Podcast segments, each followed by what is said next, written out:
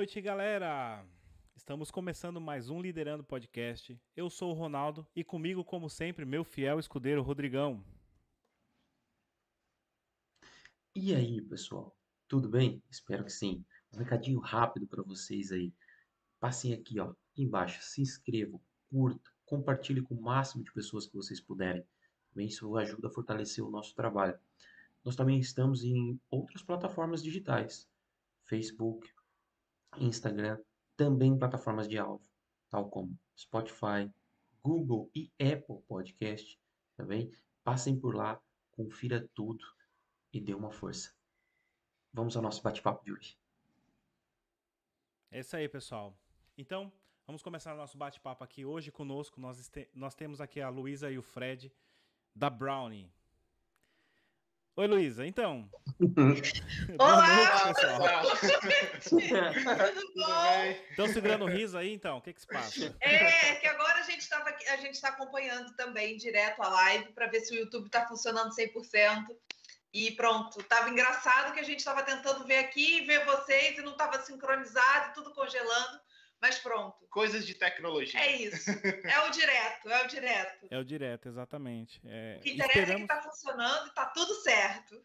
A princípio parece que sim. O YouTube, ele Boa. às vezes. Tá travando aí para vocês? Não, não. Aqui pra gente agora já tá funcionando normalmente, ó. Perfeito. é isso aí. Às vezes o YouTube ele tem esse delay nas informações quando a gente começa a transmitir uma live. Às vezes a gente tem alguma perda de pacote, alguma quebra do, do link, mas enfim, nós tivemos aquele susto na terça-feira que não conseguimos transmitir a live de vocês, mas eu espero que hoje corra tudo bem, tá funcionando 100%. Já todos, tá correndo. Todos os softwares que eu utilizo aqui tá 100%. Então, a princípio é isso. Vamos começar nosso bate-papo, que é mais do que esperado, né? Muita gente tem, tem pedido por esse bate-papo, né? Então, sejam bem-vindos ao Liderando. Obrigada. Obrigado. Obrigado por confiar no nosso projeto e é um prazer estar aqui no, no projeto de vocês e vamos, vamos para essa conversa maravilhosa de hoje. É isso aí. Então, eu já sei como começou, muita gente já sabe, mas essa é a pergunta que a, gente sempre faz no início de todas as lives. Eu quero que vocês façam a introdução da Brownie para nós. Como começou o projeto de vocês? É contigo, vai. Pode falar. Bom, a Brownie ela surgiu em outubro do ano passado, no segundo lockdown, né, aqui em Portugal. Para quem está aqui em Portugal, para quem está no Brasil, se contextualizar um pouco qual, qual, era o cenário naquela época. É, em outubro, final de outubro do ano passado, e surgiu de um hobby. É, eu sempre gostei muito de comer e de fazer doce, e pronto, no, com mais tempo livre em casa, a gente teve a oportunidade de desenvolver e aprimorar esses dotes, vamos dizer assim. É, no início, como eu já falei, era um hobby eu fazia brownies, que é, foi um doce que, uma sobremesa que foi apresentada para nós nos Estados Unidos, quando a gente estava lá como aluno de intercâmbio. A gente já conhecia no Brasil, é claro, mas sempre brownie de chocolate e não é aquela receita tradicional americana, né? Por mais que a gente se esforce, tem sempre a diferença. Do lo o local é o local. É e pronto, comemos muito nos Estados Unidos o brownie, nos apaixonamos pelo brownie.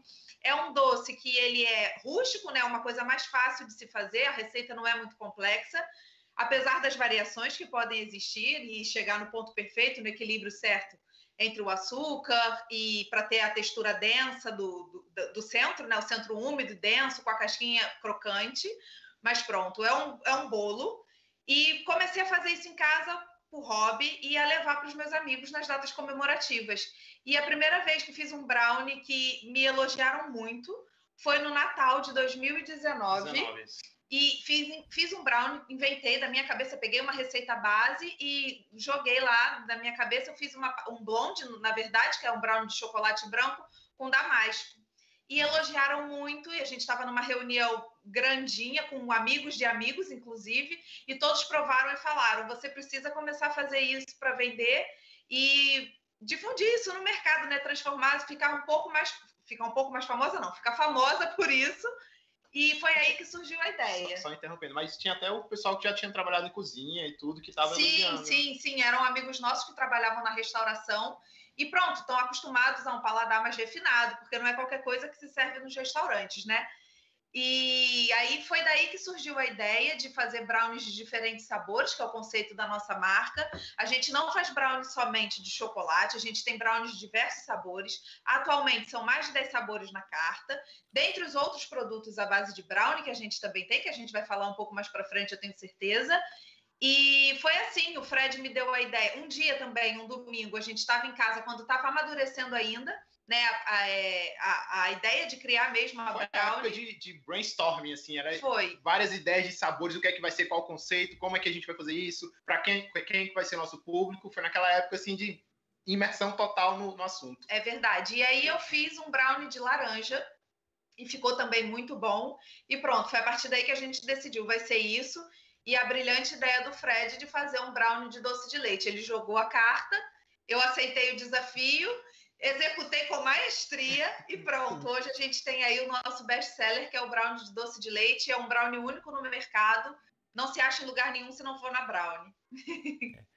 Você só esqueceu de falar que você foi resistente a, a, testar a receita do Fred. Ah, é verdade, é verdade. Eu não esqueci. Não, o já tá, já tá Você lembra, ainda lembrou da nossa história. É verdade. Eu falei para ele, não, Fred, isso não vai dar certo, porque a, a, base, apesar do chocolate, ele ter uma base cremosa quando a gente derrete para fazer o brownie, o doce de leite tem outra textura, ele é mais ele é mais cremoso e ele é mais denso também. Uhum. E eu tinha muito receio de que isso não resultasse, mas resultou, viu? Deu certo. E é o ele tá de parabéns. Hoje, né? o, mérito, o, mérito, é todo dele pela ideia e o mérito é todo meu pela execução, pela execução perfeita olha. da ideia.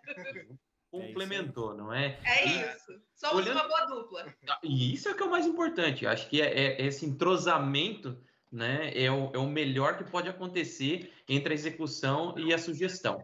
E a, aquela dúvida que eu também perguntei na, na outra live, e não correu bem, e eu vou perguntar nessa, é a questão de insumos, matéria-prima.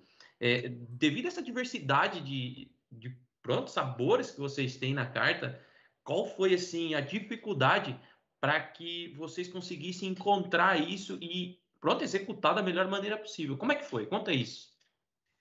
É, a gente uh, depois que, que começou a, a, decidir os sabores sempre via essa busca por onde comprar o, o a matéria para fazer o, o próprio brownie. E tem muitos materiais que a gente manda vir de fora, da Espanha. Embalagem também é uma, é uma outra coisa que, que é muito difícil de, de, de, conseguir. E a gente tem certos fornecedores que, pronto, só, só tem um ou dois e tem que ficar meio que dependente deles. Isso é uma grande dificuldade que a gente encontrou. Mas pronto, a gente consegue driblar com controle de estoque. É isso que a gente faz para driblar essa, essa falta ou ausência de concorrência da parte de, de quem uh, nos vende ou nos fornece as embalagens. Isso é o que a gente acha que é mais, mais complexo, complicado, assim. Isso, e na parte de ingredientes também, o que a gente faz, né, que a maioria das pasteleiras aqui em Portugal, eu acho que fazem é mandar vir de fora. Os insumos na Espanha, eu não sei porquê, tá? Isso já não compete a nós. A gente só julga, né, e fala, tá caro, tá barato. Na Espanha é mais barato, um pouquinho do que aqui. Então, compensa mandar vir, apesar e de ter. Rápido. E chega muito é. rápido. Costuma chegar com um, dois dias dia. úteis, os insumos chegam, mas vale a pena a gente pesquisar em sites de fora, apesar de ter o frete, de ter os portes, que a gente paga sempre. Alguns sites a gente consegue abater esse custo com uma compra num valor acima de, de X euros, pronto mas vale a pena. Se você está começando agora um negócio de pastelaria e está com dificuldade de achar fornecedor de matéria-prima de chocolate, dessa parte toda assim mais, mais de ingrediente, procura de embalagem também, porque na Espanha tem muita coisa tem, de embalagem e, e mais do que aqui, na verdade.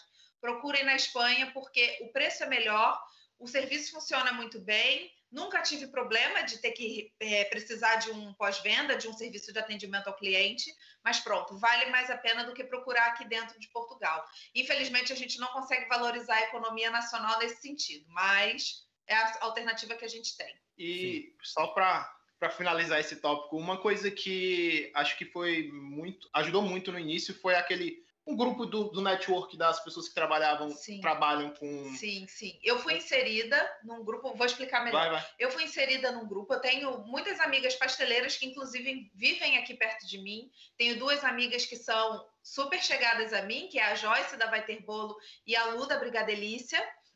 É, e pronto, foi uma iniciativa da Lu, que é uma outra empreendedora fenomenal e merece estar aqui também no podcast, ah, é amiga da Tatusca. a gente faz a ponte. A gente faz a ponte, já vou falar, olha, vou indicar o perfil da Lu e falar para ela, Lu, tem que ir no podcast lá dos meninos. E ela criou um grupo no Telegram, não foi nem no WhatsApp, foi no Telegram, um grupo e começou a adicionar pessoas que eram interessadas nesse ramo de pastelaria, de festa.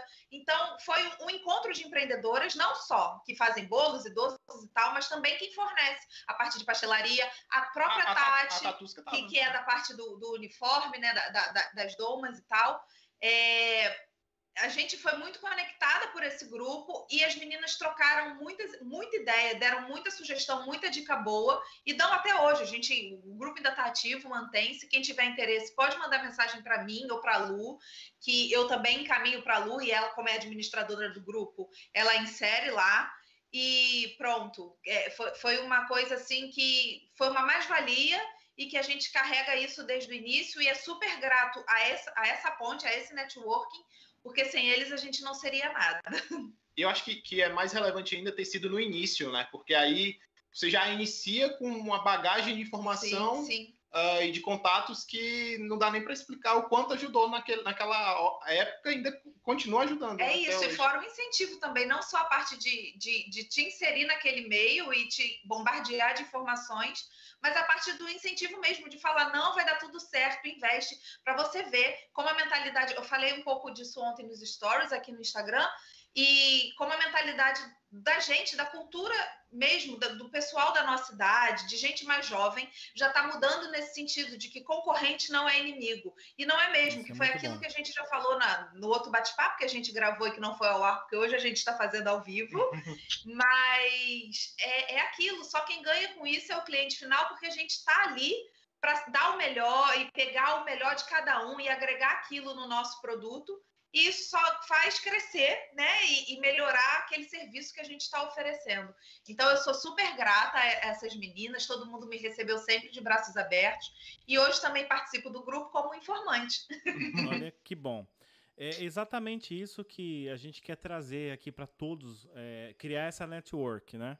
Nós estamos em Portugal, todos estamos fora do Brasil, apesar que nós também temos é, alguns convidados aqui, vão ter alguns que estão lá no Brasil ainda que vão participar do Liderando, mas a gente quer criar essa network aqui em Portugal, que, a, que as pessoas possam se ajudar, que e usem o Liderando como uma referência, que no Liderando nós temos contato com todas essas pessoas. E o interessante é isso. A pessoa tem uma dúvida, tem um problema, a gente tem, sabe com quem falar para poder ajudar. E uma das grandes dificuldades que a gente tem notado aqui, e não é só com vocês, é com todos que já passaram aqui, e nós já falamos nisso nas outras lives, é a dificuldade para se encontrar materiais, produtos e insumos para se fabricar ou construir qualquer coisa aqui, né? É mesmo, é mesmo. A gente também, agora passando já para outro ramo, é, a gente conhece a, a, empresa de carimbo, que é a Unbox Me, e elas produzem carimbos de forma artesanal, é um trabalho também magnífico. E pronto, até mesmo fornecedor de madeira que é para poder fazer a base dos carimbos, é difícil uma coisa que é básica, né? Que, que a gente usa madeira para tudo, a gente tem madeira em tudo dentro de casa, ou que seja compensado, não sei. Eu não entendo disso, também não, não é mérito meu uhum. entrar nesse. Não, não, não devo entrar nesse mérito. Mas é difícil até para essas coisas mais básicas, não é só insumo de, de pastelaria, de comida, de tecnologia, é coisa básica mesmo, que é difícil de achar e a gente está aí para se ajudar hoje, com certeza ela já tem uma rede também de, de pessoas que trabalham com esse nicho, né, nesse ramo, e pronto. Então, aí também para ajudar sempre a despertar o interesse e, e, o bichinho do empreendedorismo em outras pessoas. É verdade. É, é muito, o Ronaldo sempre diz isso, né? Que por muito falta quebrar a barreira do medo para se iniciar alguma coisa, né? Com toda certeza. E a partir mais, trava a gente é o medo. Desculpa te cortar, Rodrigo. O que mais trava a gente é o medo. A gente tem medo até hoje. A gente está aqui no impasse de vai sair do online, vai para o físico. Como é que a gente faz? Assim, sair de uma forma mais formal, né? Não na parte que a gente está fazendo já de mercado, de feira e tal, mas de abrir um ponto, de ter a casa aberta para receber as pessoas. O medo é presente o tempo todo, mas se tem medo, vai com medo mesmo, porque senão não vai. Não faz, né? Eu costumo pensar assim: tudo que é importante é, quando você. Imagina, você pega uma caneta e vai jogar para o Fred. O Fred vai pegar a caneta, Mas se você pegar seu iPhone 12 Pro e jogar na mão do É. Fred, o Fred vai relutar. Exatamente. É isso, é isso. Por quê? Porque é algo importante. Então gera medo nesse ponto. Só que, às vezes, esse algo importante é o que é preciso fazer para dar o passo a- adiante e continuar crescendo, não é? Como vocês disseram, é, o concorrente ele não é um inimigo. O concorrente ele simplesmente faz com que você melhore o seu produto, né? entregue para o consumidor final, como o Fred falou no nosso bate-papo passado, que não aconteceu, na verdade. Tá very nice, tá indo para o ar. É, o que, que acontece? Quando a gente tem é, esse, essa, entre aspas, disputa saudável, é onde o consumidor final ganha. Né? É ele é que vai estar desfrutando do melhor doce. Eu, não vou, eu vou colocar o brownie em questão, porque é o, o vosso brownie, né? que é ponto final, é brownie e acabou. É brownie, ponto final. E, e ele vai ter o melhor brownie na mão dele, seja da casa X, Y, Z. E vocês vão estar sempre buscando melhorar, inovar, testar novas receitas, buscar entender assim, qual é o melhor caminho para que o consumidor continue sendo o seu consumidor. Não, não, o fidelizar é algo assim, ele é possível, mas é, é, é consoante a troca. Não é? É as ligações, as conexões. Aí fideliza uma pessoa. Ah, durante o processo, ela vai tender a experimentar outras coisas. E aí Sim. que ela vai falar assim, ai, mas o brownie do Fred e da Luísa, meu amigo, não tem como. É, esse é o ponto, né? É, é a conectividade. Esse é o exercício onde a gente vai entender que o nosso concorrente ele não é o nosso inimigo e vai tentar melhorar sempre para que a gente tenha uma qualidade boa naquilo que a gente faz. É o que eu entendo para um crescimento, ah, como é que eu posso dizer, orgânico. É isso mesmo, é isso mesmo. E não só na qualidade do produto final em si, né? Do- bem de consumo em si. É a qualidade do atendimento, de como você se relaciona mesmo com o seu cliente. Você sempre está buscando formação constante, já que a nossa cozinha aqui no caso é muito especializada, é só de brown, a gente está sempre focado naquilo e a gente tá de tanto fazer aquilo, a gente acaba se especializando mesmo, né? E pronto, já podendo dar dicas até para um outro, uma outra pessoa que não trabalha só com isso, mas se vier me perguntar, "Ai, como você faz para deixar desse jeito ou desse jeito, o que, que eu posso substituir, qual é o ingrediente que você usa, eu não tenho problema nenhum em falar, minha, minha- só não dou a receita, claro, nas proporções, porque isso foi desenvolvido com muita técnica, muito, Muito estudo, porque, né, é pronto, é por isso. Não- não- a Coca-Cola também não dá a receita dela, mas está lá todos os ingredientes, eu falo abertamente tudo que leva no meu brownie, qualquer sabor. E é isso. E qualquer pessoa que quiser saber também pode perguntar, que a gente é super aberto. Hoje, inclusive, eu recebi uma pergunta no meu na caixinha, depois que eu abri e tal, para um, umas enquetes que, que eu achei que fazia sentido fazer hoje, pelo que eu es- escutei de tarde na formação que eu estou a tirar. É, a menina chegou e falou: Olha, é uma pergunta muito esquisita. Se você não quiser responder, tudo bem. Se você não puder ajudar, tudo bem. Mas eu preciso saber onde é que você compra papel celofane aqui em Portugal. E eu fiquei meio que sem entender. Papel celofane é ela, sim, daquele que você embrulha o quadradinho do brown. Eu falei: É verdade, olha, aquilo não é um papel celofane, aquilo é um saquinho, igual saquinho de bijuteria que a gente tem no Brasil, um saquinho transparente, que vende em loja de chinês e eu embalo o brownie naquilo. Ah, mas fica tão perfeitinho? Sim, porque a gente não coloca o brownie só dentro do saquinho. Eu abro o saquinho como se ele fosse uma Molda, folha. é. Depois eu coloco o brownie, encaixo e embrulho como se fosse um presente. É por isso que fica tão certinho. Aí ela, ai, muito obrigada e tal, agradeceu, falou que se encontrasse alguma alternativa a esse saquinho ela também partilhava. E é isso, é troca o tempo todo. Não sei se a menina é empreendedora, não sei se ela está aqui com a gente, mas não fiquem com receio, podem perguntar, a gente está aberto a tudo. Só o que não é possível abrir, mas pronto, todo o resto a gente está aqui para ajudar, gente, sempre.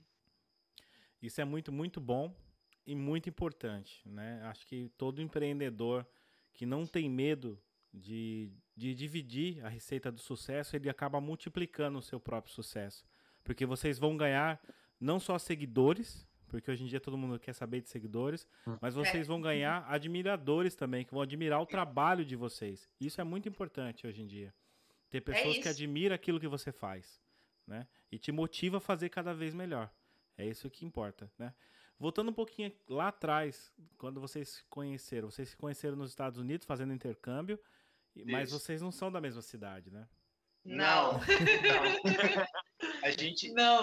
a gente se conheceu lá e morou um ano junto. E quando voltou para o Brasil, Luísa voltou para o Rio de Janeiro e eu para Fortaleza. E a gente ficava nessa, nessa ponte aérea durante dois anos até ah, 2017. Nós voltamos em 2015 nos Estados Unidos. Até 2017, ah, os dois ah, já se formaram e nós começamos a, a buscar mestrados. E aí foi nisso que nós vimos uma oportunidade de vir para Portugal. E pronto, nós viemos para cá em 2017. E chegamos cá como estudantes e cursamos o mestrado. E terminamos o mestrado em 2019 e já ingressamos no doutorado. Isso. E pronto, hoje o, o Fred, a principal ocupação dele é ainda o doutorado, ele faz doutorado. Fala um pouco do seu doutorado, eu estou apresentando Eu não, o sei, eu, não sei, eu não sei se eu Conta tenho pra nós, conta pro pessoal Posso? curtindo qual é. Sim, Tem- qual é a temos perguntas, na verdade, Fred, relacionado com isso, o que vocês estudam. A Pronto, é. JGDES underscore 83. Ela não colocou o nome, mas enfim. É a Joana, esse, É a esse- é a esse- Joana é a. Joana Joana- da Unboxing. É da, da pronto. Unboxer. Ah, pronto. Ela tá perguntando, ela fez algumas perguntas, na verdade. Eu vou perguntar aqui a primeira, que é os, os cursos que vocês têm feito. Depois ela pergunta se vocês já faziam brownies no Brasil. E pergunta também o que vocês acharam da feira. Que vocês estão na feira, né? Isso, Tá. isso, tá bem. Então Vamos vamos lá. lá, por partes. Primeira pergunta, resposta. Eu sou, eu sou mestre em urbanismo e ordenamento do território pela Universidade Nova de Lisboa e eu faço doutoramento em, em sistemas de transporte no Inst- Instituto Superior Técnico da Universidade de Lisboa. E pronto, estou terminando o segundo ano e estou na pré-banca de doutorado, é mais ou menos nessa fase, tenho publicado uns artigos e tudo. Ou seja, eu sou bem de fora da área da, da, da, da, da engenharia de alimentos em si. A, a Luísa é mestre em Eu sou mestre em tecnologia de produção e transformação agroindustrial, que nada mais é um nome grande e complexo para traduzir alguma coisa da área da engenharia alimentar. E pronto, ingressei no doutoramento também nessa vertente, na parte de engenharia alimentar, porque sou formada no Brasil, sou licenciada em engenharia agrícola, então é uma coisa que tem mais ou menos a ver.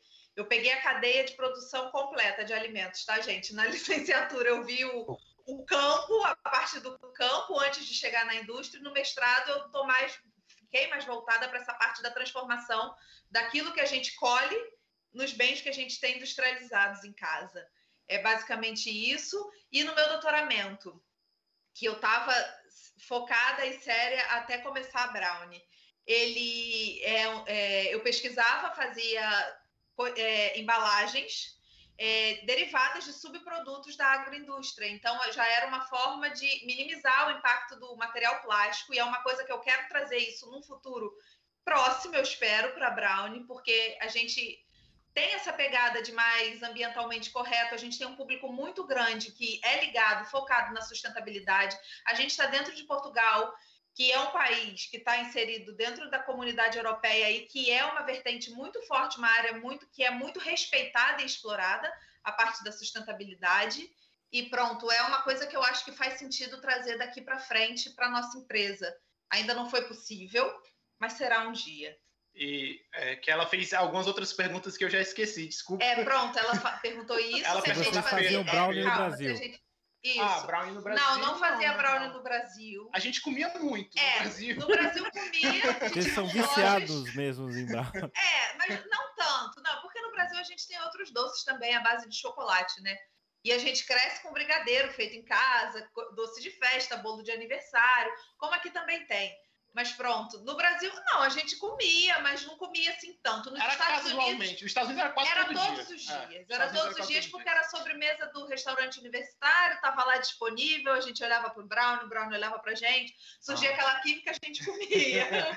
Aquele namoro, né? Ai, eu tenho É, aquele namoro Não, uma lá- conquista difícil, muito difícil. Não, tem um caos que eu tenho que contar. Lá tinha brownie com bacon em cima. Brownie com bacon. Nossa. Deve ser ótimo. Era um brownie. um Brownie com chantilly e uns pedacinhos de bacon por cima. Quando eu vi, eu não acreditei. Eu não não é comi, possível. eu não comi, Não eu é não comi essas coisas aí. É claro que eu comi, eu comi. E era bom? Ah, Você lembra se Ele era se bom? entrega, é claro que eu Pode comi. ser um sabor excêntrico para brownie, você lembra se era bom? ah, não, não, não tô lembrando de nada, então não deve ter sido algo marcante. É, né? então nem pra não ruim, nem pra bom. gente, pelo amor de Deus. Pronto. Não tem nada a ver, né? É igual aquilo que a gente faz de botar batata frita no sorvete, que a gente vai no McDonald's, a gente molha a batata frita no. Tem uns negócios desses, juro. Bem, isso eu nunca eu fiz. Eu já vi gente fazendo eu isso. Nunca eu fiz. não faço, Eu mas já- eu já Mas vi gente é, fazendo. é que nem colocar abacaxi na pizza, né? Toda vez Não, que alguém eu faz isso, morre um italiano. É, mas aí a gente meio que entende ali a questão do agridoce. Sei lá, eu acho que é um pouco diferente. É, é igual, mas é diferente. Vamos falar assim, ficamos por aí. E ela perguntou isso, a gente fazia, não, a gente não fazia brownie no Brasil. E os mercados, a gente entrou nessa onda de feira e de mercado é, pela necessidade de estar na rua mesmo, agora com a reabertura do comércio aqui em Portugal. Está sendo uma reabertura gradativa, a gente tem as medidas restritivas que são anunciadas todas as quintas-feiras. Mas pronto, o comércio reabriu com certas limitações e a gente percebeu que o online caiu um pouco. A gente teve um pouco, não, bastante, para ser sincero, bastante. O movimento da- Brownie caiu muito. Por quê? Porque as pessoas estão na rua, tá sol, tá calor, é verão. Que- quem é que vai ficar dentro de casa depois de um período tão longo de confinamento, né? Nem a gente quer ficar. A gente se, se sai e pronto, fa- faz dentro da medida do possível, claro, sempre respeitando as regras, as normas, mas a gente não quer ficar em casa. E aí começamos a fazer as feiras, a gente está fixo numa feira aqui no Largo de Santos, em Lisboa. O nome da feira é Santos Collective Market. Ela acontece todos os sábados. É uma feira com horário reduzido, que é muito bom, porque como está muito quente também, as pessoas têm condição de passar na feira antes de ir à praia. E isso é bastante bacana, porque também a feira fica bem em frente à, à linha do comboio. Então, é, é- o acesso é super fácil.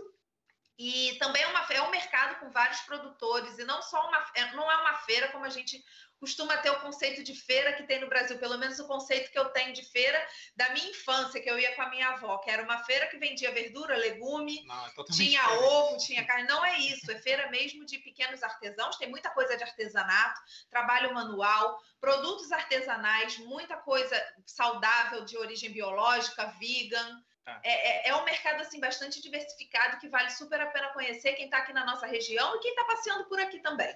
Quem é residente, quem passeia. E está sendo uma experiência super positiva. A gente agora, durante o mês de agosto, vai entrar de férias, a gente não vai participar do mercado, porque também está muito quente. E a procura por produto de chocolate não é muito alta, né? Apesar da gente ter brownie de vários sabores, as pessoas não vão para a rua num sol de 40 graus esperando, ah, eu vou comer um brownie. Vai tomar um gelado, vai comer uma coisa mais refrescante. Então a gente E não vai que participar vocês não agora. aproveitam isso? Coloca um brownie Calma, congelado. A gente, calma. a gente tá aproveitar, a gente tem uma Calma. parceria. Foi aquilo que eu falei, eu falei um pouquinho antes da gente começar. A gente tem uma parceria com uma pessoa também, nota 10, que faz geladinho. Sacolé, din-din, como queiram chamar. E a gente já tem uma linha sendo desenvolvida em parceria com essa, com essa pessoa. Vou- posso falar o arroba dela? Vou falar logo. É arroba Lili Geladinhos, ela mora em Cascais, também está na linha Carcavelos. do Carcavelos, é, Carcavelos. desculpa. Está na linha do comboio e os geladinhos estão deliciosos. A gente deve lançar três sabores inicialmente. E não sei, a gente ainda não pensou nisso, tá? Mas talvez a gente ven- vai, vá vender como um kit. Não sei como vai ser, mas a Tá Brownie quase, tá, Tá quase, tá quase, tá nos ajustes finais. A Brownie já embarcou na onda do verão. Sim, senhor. E só um adendo, antes das feiras, antes- voltando aqui o timeline toda, quando, quando tava aquela, teve aquela reabertura maior, ah, depois do segundo confinamento, nós fomos atrás de, de ir para rua. A gente queria ir para rua de algum jeito. E, e aí foi que nós vimos a oportunidade de uma pop-up store lá no, no Campo de Ori, que chama Kitnet. E nós passamos um fim de semana lá. E, e lá foi que nós ah, percebemos como dava para atingir um, um outro pessoal, uma outra galera, uma outra malta que, que não estava no online, não estava no Instagram, não estava no, no nosso Facebook. E aí foi lá que acendeu a, a nossa, nossa lâmpada da, da ideia de, opa, vamos para rua, pra a gente rua, é. precisa para atingir um outro pessoal. E aí foi isso- e aí nisso que, que engatilhou na, na procura pelas feiras depois. Que aí nós fomos já para seis fins de semana de feira mais, talvez. É, já tem mais de mês, É. já tem mais de mês que a gente tem feito as feiras e tem resultado bem. Uma outra coisa que também foi no kitnet, foi muito importante a nossa estadia, né? Foi curtinha no kitnet, o kitnet aluga também É quatro dias, é semana. por fim de semana, É quinta a começa, domingo. começa da, de, é de quinta a domingo. E a gente teve essa percepção de que o verão ia ser uma época difícil, pro, pro, tanto para o online quanto para o físico, mas para o doce em si, para a pastelaria em si, para a brownie em si, porque a gente pegou o primeiro fim de semana de praia. de praia. E a gente sabe que brasileiro gosta de praia, mas português é alucinado por praia, né? É um pouco diferente, tá um nível acima da gente. E, e eu não sei se é por conta do frio, eu acho que é mais por conta do é, frio, de, é de, vários meses de, de temperatura mais amena. Eu acho que é por conta disso. E quando vê o sol, a gente quer uh, aproveitar. Todo europeu é alucinado por praia, é. na verdade. É isso, é isso, é isso. Aquele fim de semana foi o primeiro do ano que deu mais de 30 graus. Então, chegou no, no sábado à tarde, já não, não tinha, tinha, mais ninguém na cidade. Na rua, transitando, e a gente parecia que estava assim parado, e é uma zona que é movimentada, que tem carro passando toda hora, e gente na rua, muita gente andando, não passava viva alma, gente. Parecia filme de, filme de faroeste. Daqui a pouco passar Passa carrozinha com feno. Foi aí. E aí, é, também a experiência, né? São experiências claro, que a gente vai claro. coletando. E é uma experiência que a gente está partilhando aqui que não é só positiva. Foi uma experiência positiva na quinta, na sexta e no, e no sábado, sábado, durante manhã, a manhã. É. Mas a partir do sábado à tarde e no domingo, que é o dia que está todo mundo em casa, a massa está em casa, que não trabalha, tava todo mundo na praia e pronto. Encaramos isso como uma bagagem. E foi a primeira vez que a gente estava do lado de fora, com a, com a cara no sol, vamos dizer assim. E pronto, foi essa experiência que a gente teve e vimos: olha, dia de praia, de sol, de calor, esquece, não é o melhor dia para sua empresa estar tá na rua vendendo doce. Vamos dizer é, assim. É meio contraditório isso. Eu, sabe por quê? Eu não sei se vocês sabem, mas aqui em Portugal eles têm uma cultura de irem para a praia e comerem bola de Berlim. Exatamente. É o, é, como é que chama no Brasil? É, é tipo sonho, sonho. sonho do Brasil. É. Mas é, mas só que a bola de Berlim ela está sendo Vende vendida na lá na praia. A gente estava no centro de Lisboa. A gente estava no centro de Lisboa, exatamente, exatamente. O brownie na praia de repente resulta. A gente é. ainda não tem a licença e não pensou nisso agora para esse verão. Isso não foi um plano para esse verão né? Que as coisas aconteceram assim muito rápido. É o primeiro verão que a gente está pegando aqui. Quem sabe no verão que vem, não sei, de repente tem Brownie espalhado aí pelas praias. Primeiro Vamos verão esperar. da Brownie. Da Brownie, primeiro verão da Brownie, da gente, da gente, né? Enquanto Brownie aqui em Portugal. E pronto, vamos ver se resulta. Eu acho que resulta, porque também teve gente que procurou a gente na, no, no Pop-Up Store e comprou o quadradinho, que é uma versão do, do Brownie que a gente só vende em mercado e feira. Normalmente online a gente não comercializa. E é uma coisa grab and go. Você pega, leva, bota na bolsa. Ai, tô, tô aqui na praia cansada, acabei de comer meu sanduíche, vou comer um quadradinho de brownie como sobremesa. E resulta, e a gente acha mesmo que resulta. Então, verão que vem, pode ser que tenha surpresinhas na praia de Portugal, aqui no, pelo menos perto da gente, aqui na costa da Caparica, né, que é perto. Eu acho que faz e... sentido.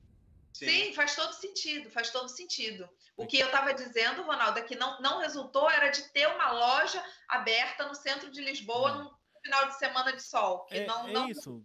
Ali a área histórica, a área de, vamos dizer ali, da, da, da Rua Augusta, a parte do Rocio, aquilo no domingo tá tudo fechado, não tem nada aberto. Ah, a gente é costuma isso, dizer é aqui até uh, que o português, ou as pessoas que são donas de, desses estabelecimentos, não consegue ter a visão do negócio.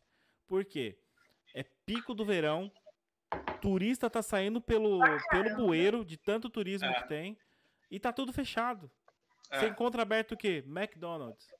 É isso, é, é, isso. A gente fala isso o tempo todo. Por que, que isso tá fechado? A gente mesmo. Não, no, no que final. não tem a no, cultura de. No final de semana anterior a, da Pop-Up Store, Teve, foi uma outra marca que eles não abriram no domingo. E a gente, e a gente assim, você entendeu é por quê? Será que a pessoa trabalha em outro lugar? Não sei, a gente pensou várias coisas.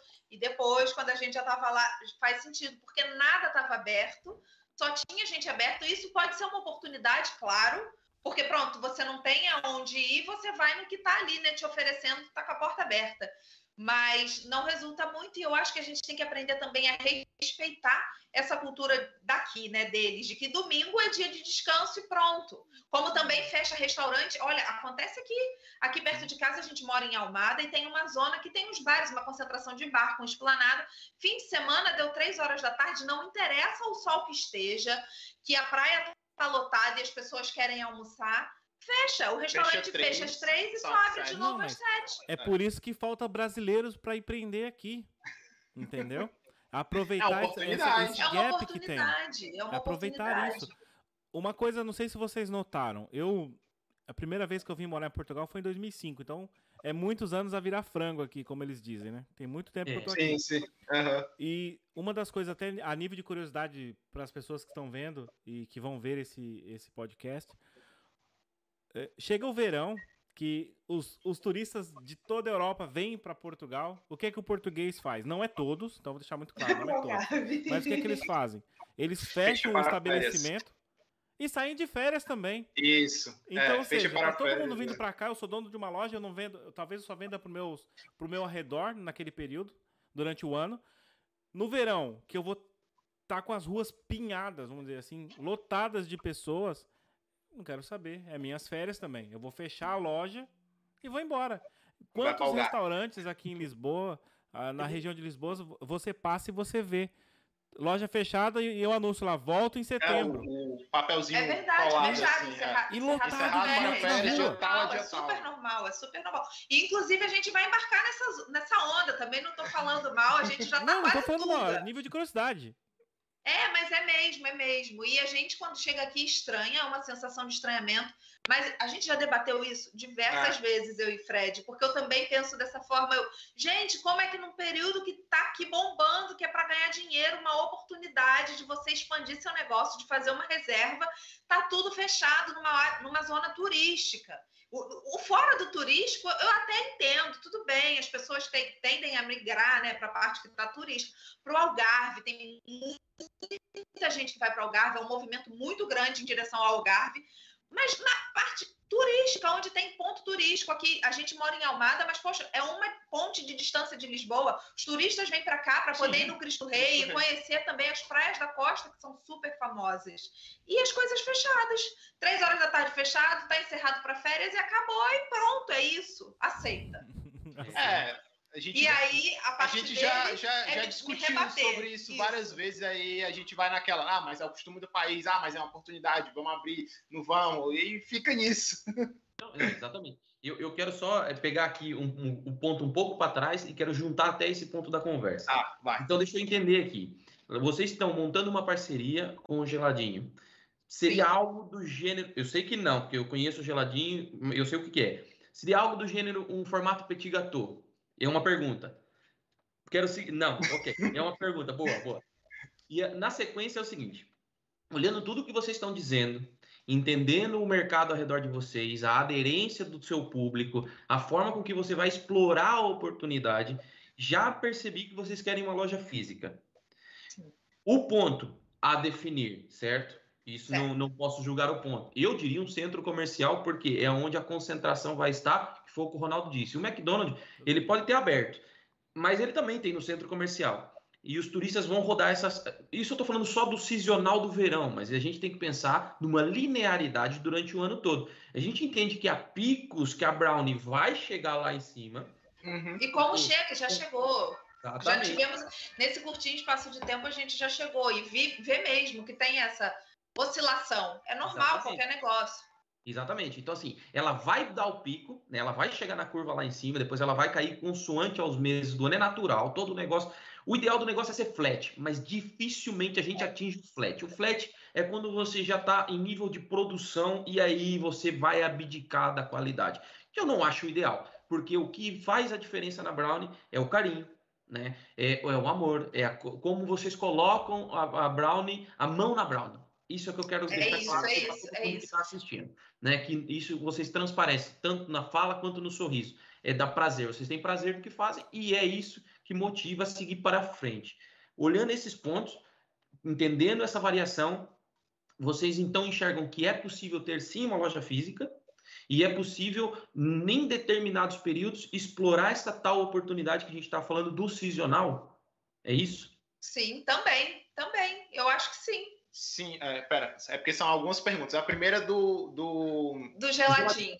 É. Foi, né? A primeira do geladinho. Não é um petit gâteau, é mesmo geladinho com um brownie. pedaço de brownie Com dentro. pedaços de brownie. Você vai comer o geladinho e você vai sentir o geladinho e o brownie. Uma conjunção maravilhosa de sabores, gente. É uma combinação salada. perfeita. Só outra coisa, o pessoal de Portugal, não sei se, se vai saber geladinho, mas enfim, é um gelado com num plástico, assim, num, É, no Feito dentro de um saco, é, saquinho é. plástico. É, Isso, isso. no isso. saco plástico, tu dá uma mordidinha aqui e começa a...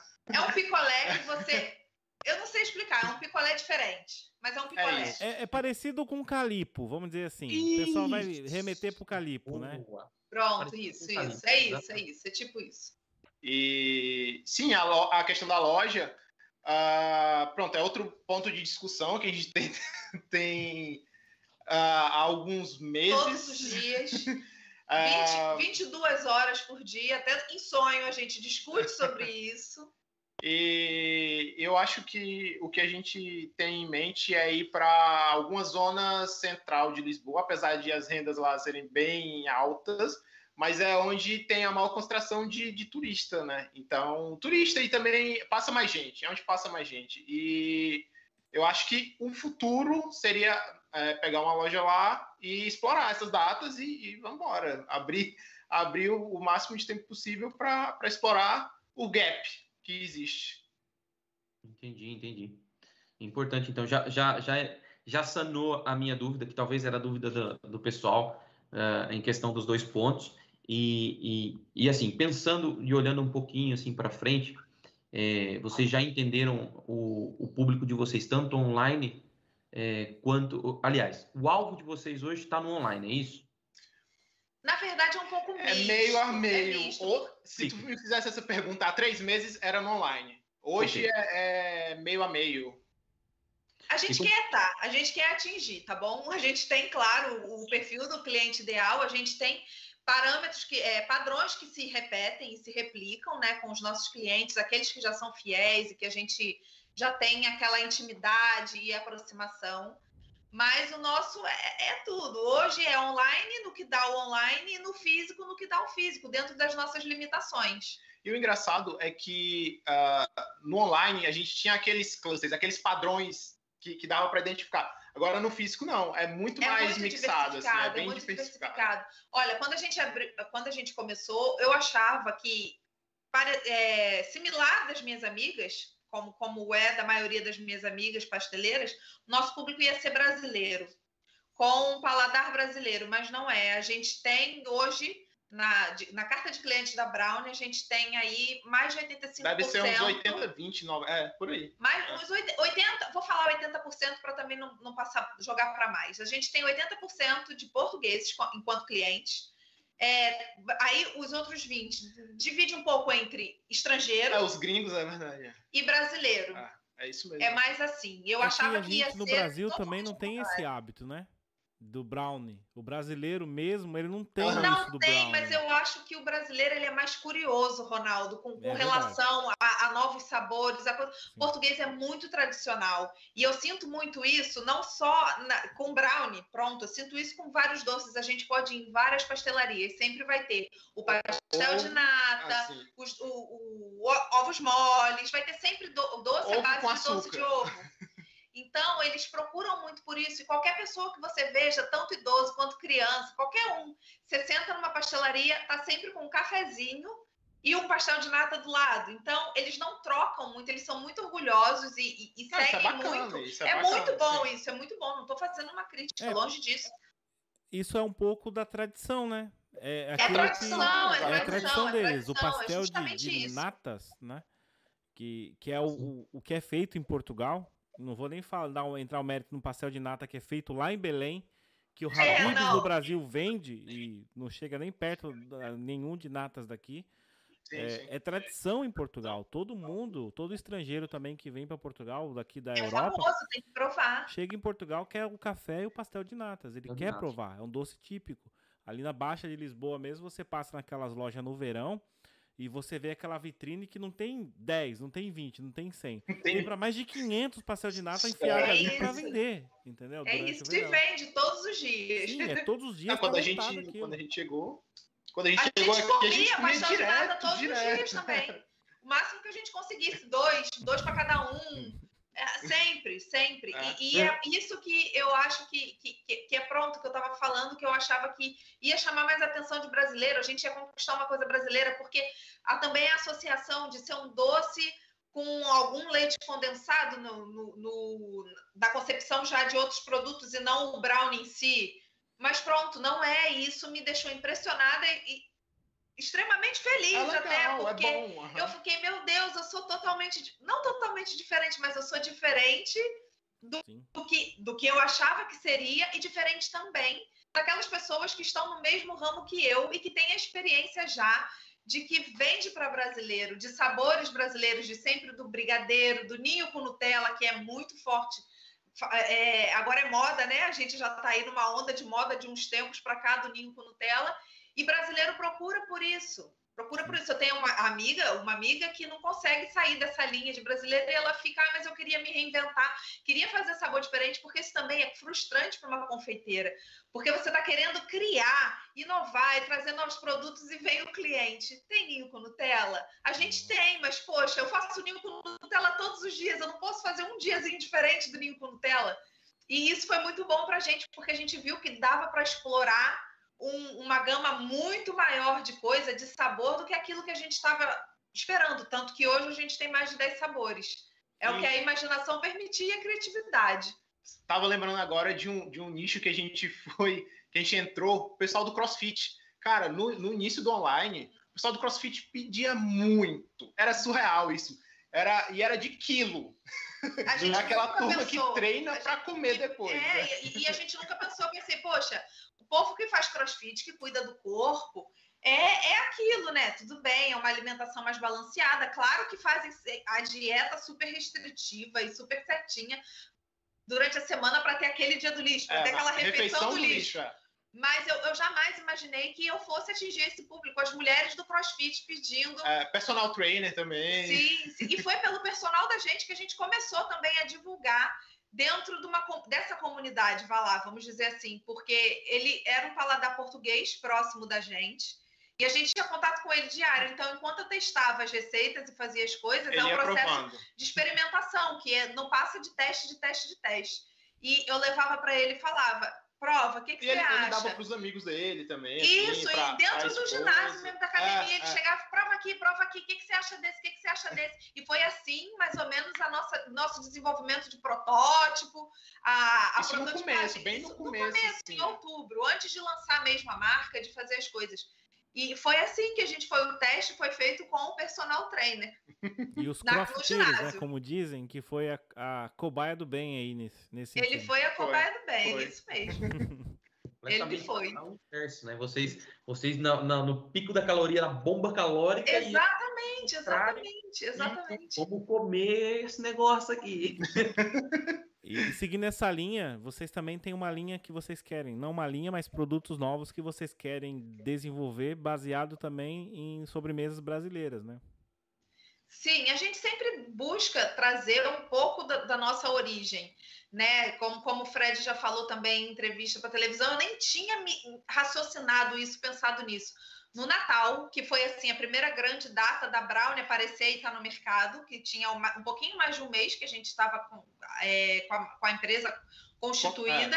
É. é, foi, foi, Natal e eu falei, não, eu vou fazer um brownie tone. E tipo, aqui eles não têm o menor costume de comer panetone. Não. Na Itália a gente vê alguma coisa que é parecido com aquele bolo douro e é um panetone, mas pronto, um panetone revisitado, é né, da moda deles. Não, não é igual. Não é igual o panetone. Uhum. Não é igual. Mas pronto, a gente veio com essa proposta também de vender o Brownie Tone e cliente português comprou, não foi só brasileiro. Eu tive cliente brasileiro, mas foi... aí eu acho que foi mais meio a meio. Sim, sim. Foi meio a meio. Na Páscoa, que foi a segunda grande data que a gente já estava aqui em pleno funcionamento, já conhecia um pouco mais do mercado, trouxemos os ovos é, de brownie, de casca de brownie. Casca de brownie com recheio e um topping, assim. É. Isso, e, e, pronto, foram, foram ovos que eu falei, isso português vai enxergar e vai falar, meu Deus, eu vou infartar, vou, vou ter um ataque de hiperglicemia quando eu comer uma colherada desse ovo. E a gente vendeu para 80% de portugueses e super receptivos e com feedbacks super positivos também, o que motiva a gente a querer fazer cada vez mais e trazer também um pouco mais da nossa cultura gordinha, gulosa brasileira aqui para Portugal. Hoje a gente já tem também um produto que está fixo na carta. A gente tem o brownie de pote, que brasileiro tudo hoje transforma é. em pote. É copo da felicidade, copo não sei do quê. E pronto, a gente tem o brownie de pote que vai nessa vertente do, do, de uma coisa mais cremosa, de misturar o brownie com recheio. E, E português tem- cai dentro também. Tem só de lima, tem de pistache, Isso, tem de os- doce de leite, banana e nozes. São, são vários sabores diferentes. Tem um clássico clássico que é o brownie com brigadeiro. Isso tudo no pote, assim.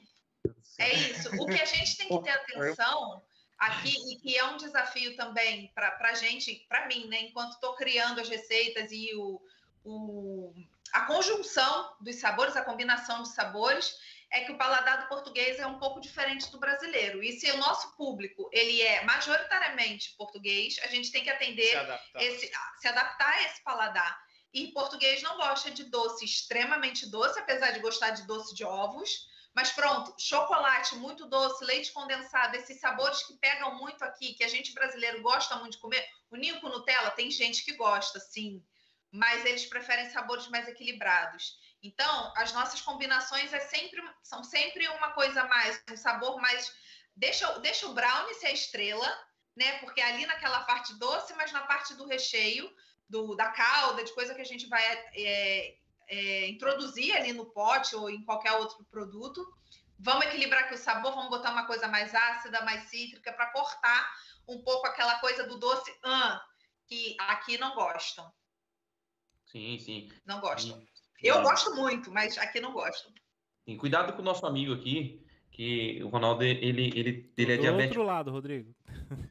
É do outro lado. E eu errei na, na nosso, no outro bate-papo. Cuidado com o Ronaldo, porque o Ronaldo ele é diabético crônico. Então eu quero perguntar uma coisa para vocês que eu perguntei lá no nosso bate-papo, mas quero reforçar hoje. Vocês pensam em fazer qualquer coisa assim do gênero? Eu lembro que vocês disseram qualquer coisa que é difícil chegar na textura. É mas isso. como é que é isso? Como é que é? Vocês pensam, não pensam, ginga, joga, como é que faz? A gente pensa porque a gente quer atender todo mundo sempre. Foi assim com o brownie vegano. Foi assim com o brownie vegano. Foi assim que o brownie vegano surgiu, que a gente já tinha feito teste. Eu não estava satisfeita com o brownie que eu tinha chegado, no ponto que eu tinha chegado, porque para mim não era um brownie. E as receitas de brownie vegano, não estou falando mal de brownie vegano de ninguém, tá, gente? Eu tô querendo, vou deixar claro isso aqui, deixar isso explícito. Mas a textura não era de brownie, era como se fosse uma massinha, porque não leva. Como não leva nenhum ingrediente de origem animal, não leva manteiga, não leva ovo. E o ovo, pronto, é o agente emulsionante que dá uma textura também diferente. E precisa ter alguma coisa que agregue ali aquela massa, né? Para ela poder cozer no forno, colocar e ficar no formato de bolo. E a gente experimenta, tem muitas receitas que a base é batata doce, que a base é banana, que mistura aí uma pasta de amendoim, coisas desse tipo. E a textura final não é a textura de um brownie normal, convencional.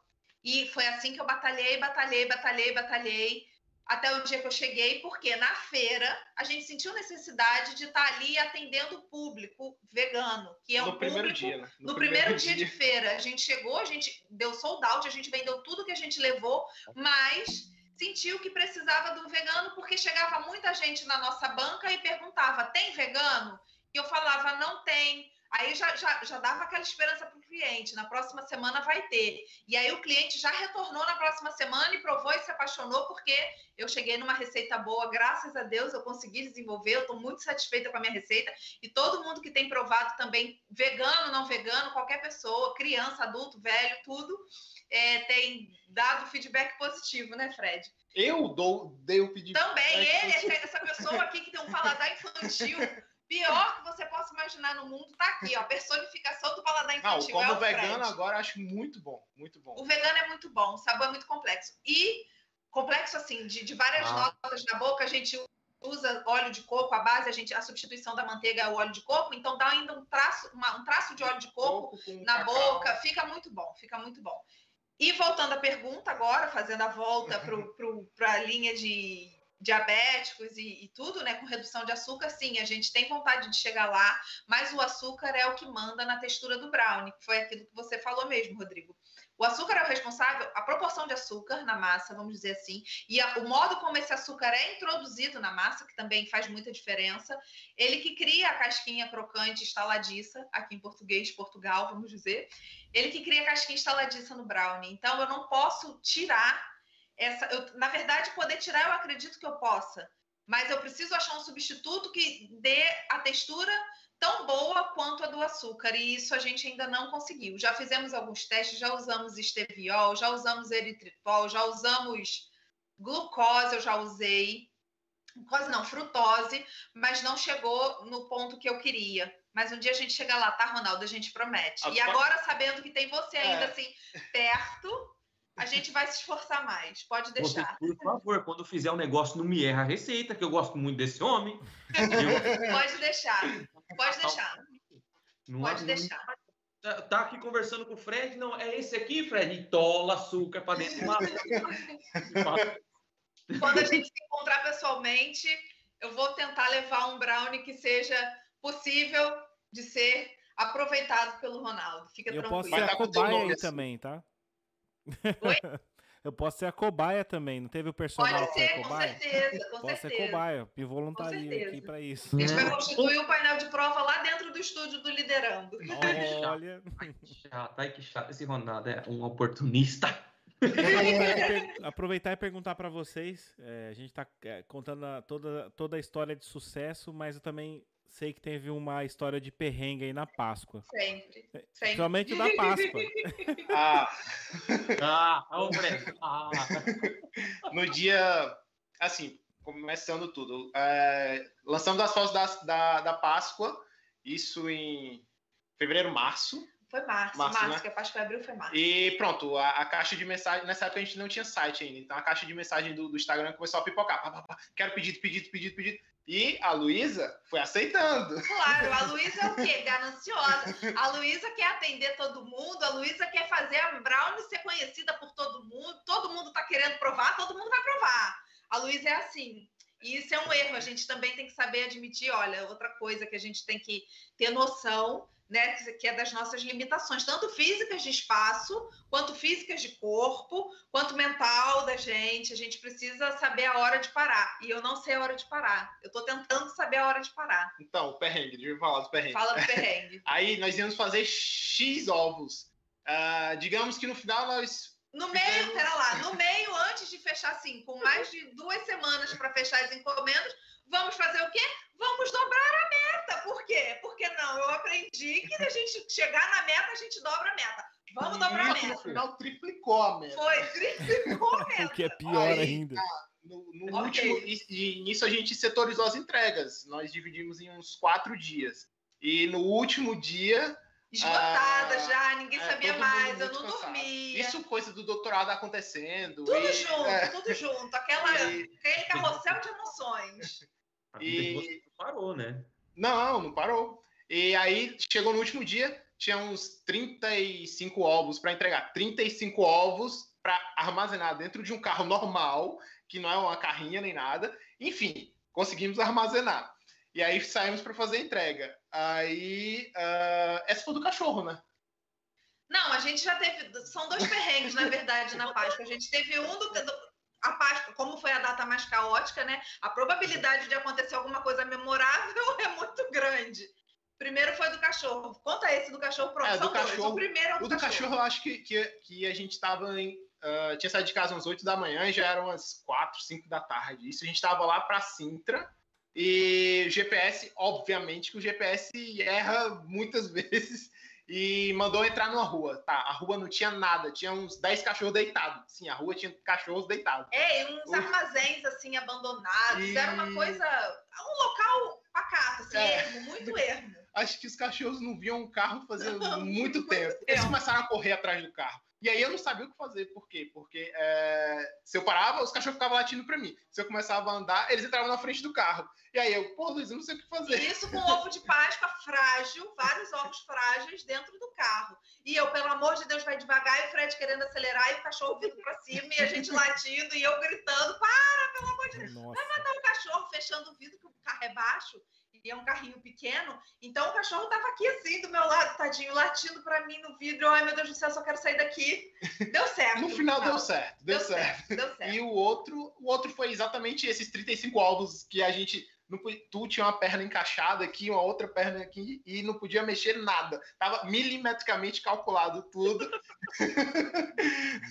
Mas no final deu certo, gente. É, esse é, o, é perrengue também, outro perrengue que acontece quando a gente está assim nessa loucura de data comemorativa, é você ah, trocar, trocar, os pedidos é. com toda certeza, é, né? Então a cliente, ela me mandou uma mensagem, foi super querida, e pronto, ela me mandou uma mensagem e falou: Ah, eu quero tal ovo. E eu anotei, ok, o seu pedido é esse, beleza. Chegou o dia de fazer a entrega, ela tinha pedido para eu trocar um sabor do ovo e eu não tinha visto. Na verdade, eu tinha visto, mas eu não troquei na, no, no pedido, no, no formalizado, não apontei que ela tinha pedido. Então, eu cheguei para ela com um ovo que ela não queria.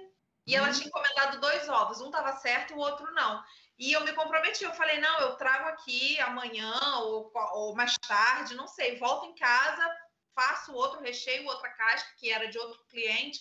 Enfim, dava um jeito e voltava para ela, ela, não, eu entendo que vocês estão cansados, é muito pedido mesmo, eu fico com esse, na verdade eu queria pedir esse, mas fiquei com receio, conta... era um ovo com frutos vermelhos, e ela estava com receio de que de ele estragasse. É, é verdade. E aí eu já tinha explicado a ela que não estragava, que ela podia deixar na geladeira, que durava sete dias e tal, mas mais do que sete dias, na verdade, mas pronto, como tinha os frutos, era melhor que ela armazenasse no frio para poder conservar. E aí, no final, ela ficou com ovo, deu tudo certo, amigos na mesma, mas acontece. E a gente, com essa loucura de dobrar a meta, triplicar a meta, quadriplicar a meta, vai acontecer sempre uma coisa dessa. Não, mas ainda bem que deu certo, que ela, ela aceitou e pronto. E pronto, deu tudo certo. E, mas também é uma, uma coisa que a gente fica de lição, é essa, né? De que isso só prova o esgotamento que a gente já está.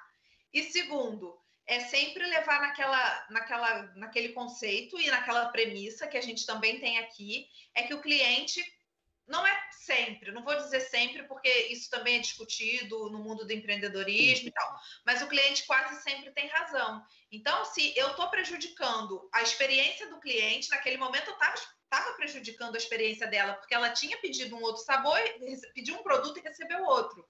Era o mesmo produto, mas pronto, era um pouco diferente.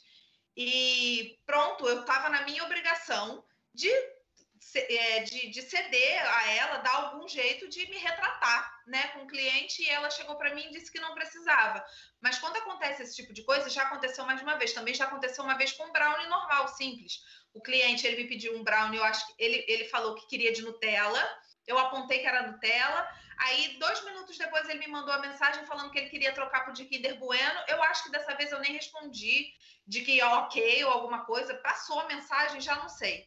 Quando eu fui entregar, eu falei aqui, o brownie de Nutella. Ele falou, não, era Kinder Bueno. Aí eu falei, não, era Nutella. E tipo, ele, não, Kinder Bueno. Aí eu peguei o telefone na frente dele, ai, deixa eu conferir, desculpa. Aí conferi e tava lá, que era o outro sabor, e eu falei na mesma hora, olha, amanhã você passa aqui, leva esse, amanhã você passa aqui e pega outro, porque o cliente tem razão, foi um erro meu, e a gente tem que saber tratar o cliente para o cliente se sentir valorizado, ainda mais quando o erro é nosso. E às vezes isso não acontece aqui em Portugal. É uma coisa que a gente brasileiro acha um absurdo, porque a gente está acostumado nessa, nessa questão, né, de, de, ter sempre ah, razão. Ainda mais, uh, tipo, a gente, quando viveu nos Estados Unidos. Sim, assim. o, nos Estados Unidos, então, isso é indiscutível. É. Se está lá uma coisa e o cliente diz que é aquilo, o cliente tem a razão e o cliente ganha aquilo por um ano, sei lá, eles dão um jeito. Aqui a gente enfrenta isso dentro do supermercado, que às vezes na prateleira está marcado um preço, no catálogo tem outro preço, a gente chega no caixa, está marcando um terceiro preço, e você fala qual é o preço, eu vou pagar o mais baixo, que é o que a gente tem na cultura do Brasil.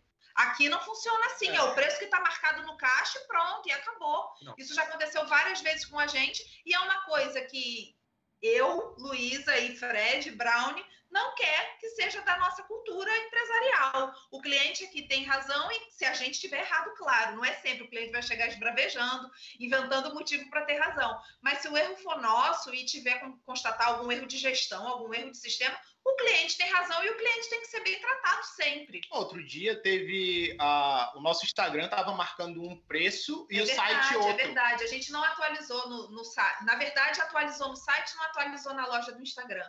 E a cliente queria, era uma brownie box que a gente tinha mudado o preço.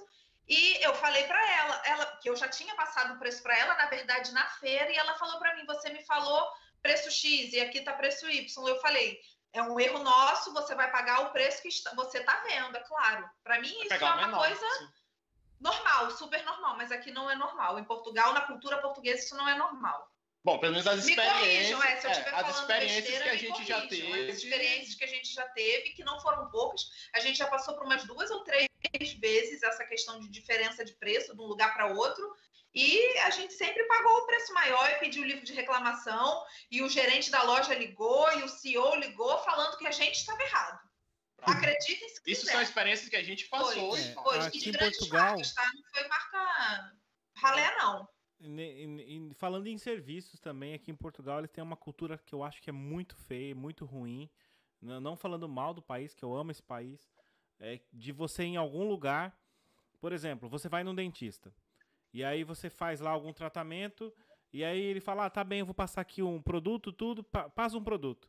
No final ele fala: ah, eu passei aqui um flúor no seu dente. É mais 10 euros. Ah, já aconteceu. Aí você fala, mas pera lá, eu não pedi nada.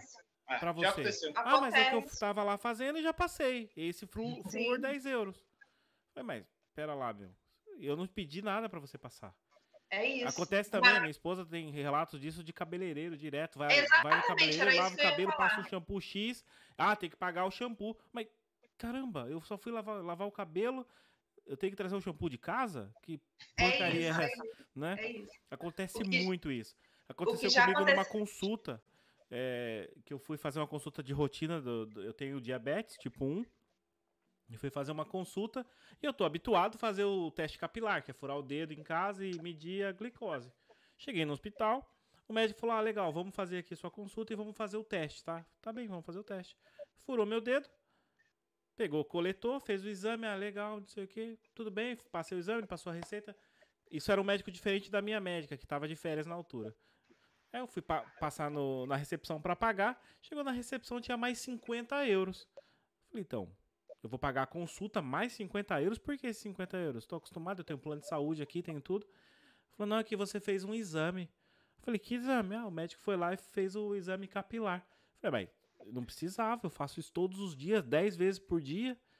Por que, que ele vai cobrar 50 euros por ter furado meu dedo? Eu, eu fiz uma confusão no hospital, pedi livro de reclamação não paguei e tô à espera até hoje chegar a conta aqui em casa. Entendeu? Sim. Ele falou: não, a gente vai mandar para você a conta e você vai pagar depois. Eu falei: então tá bem, deixa eu assinar o livro de reclamação, coloquei todos os dados lá e tô à espera. Já, isso já faz um ano. Mas outra coisa ruim, mais uma coisa ruim que acontece. Daqui uns dois anos aparece nas finanças, isso com juros, é isso, correções é monetárias, para você pagar. O que era 50 vai para 500. Isso que é horrível aqui. Não duvido, não duvido.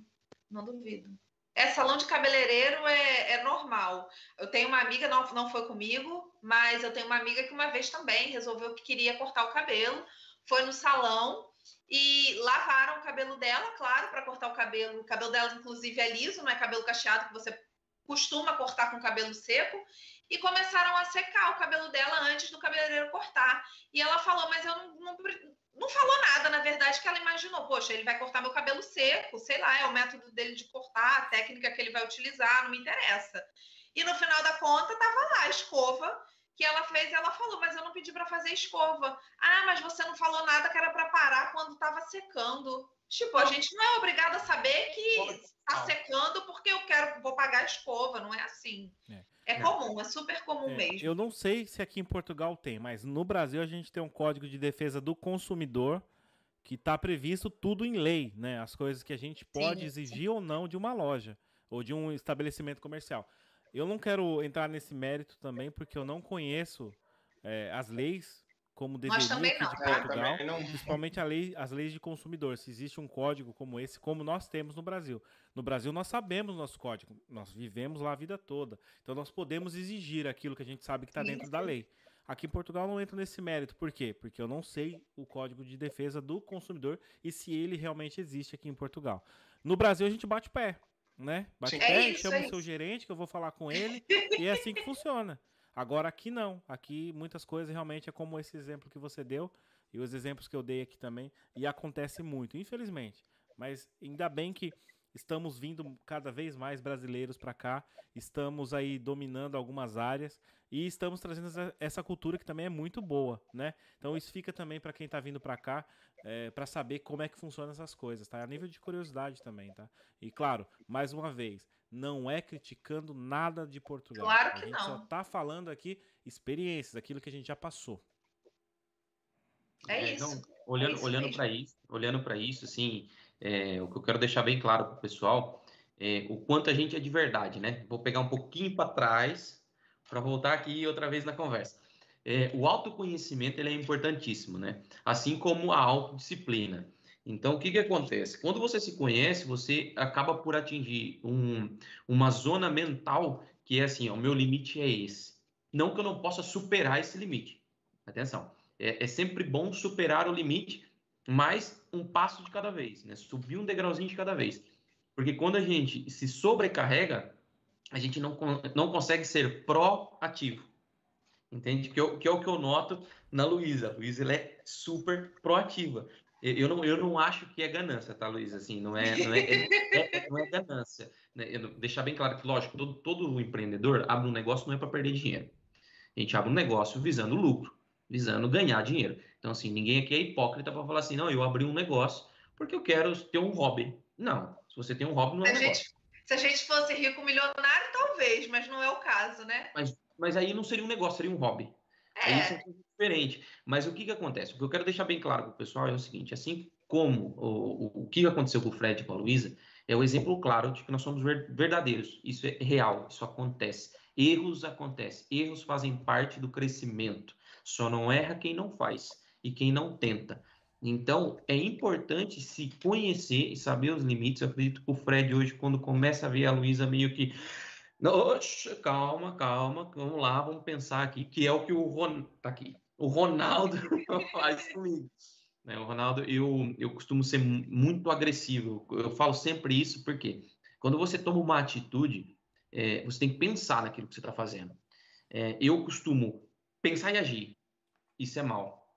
Então, assim, e eu acabo, como diz o Ronaldo, cara, pensa, dá uns segundos para a coisa andar, respira e vamos.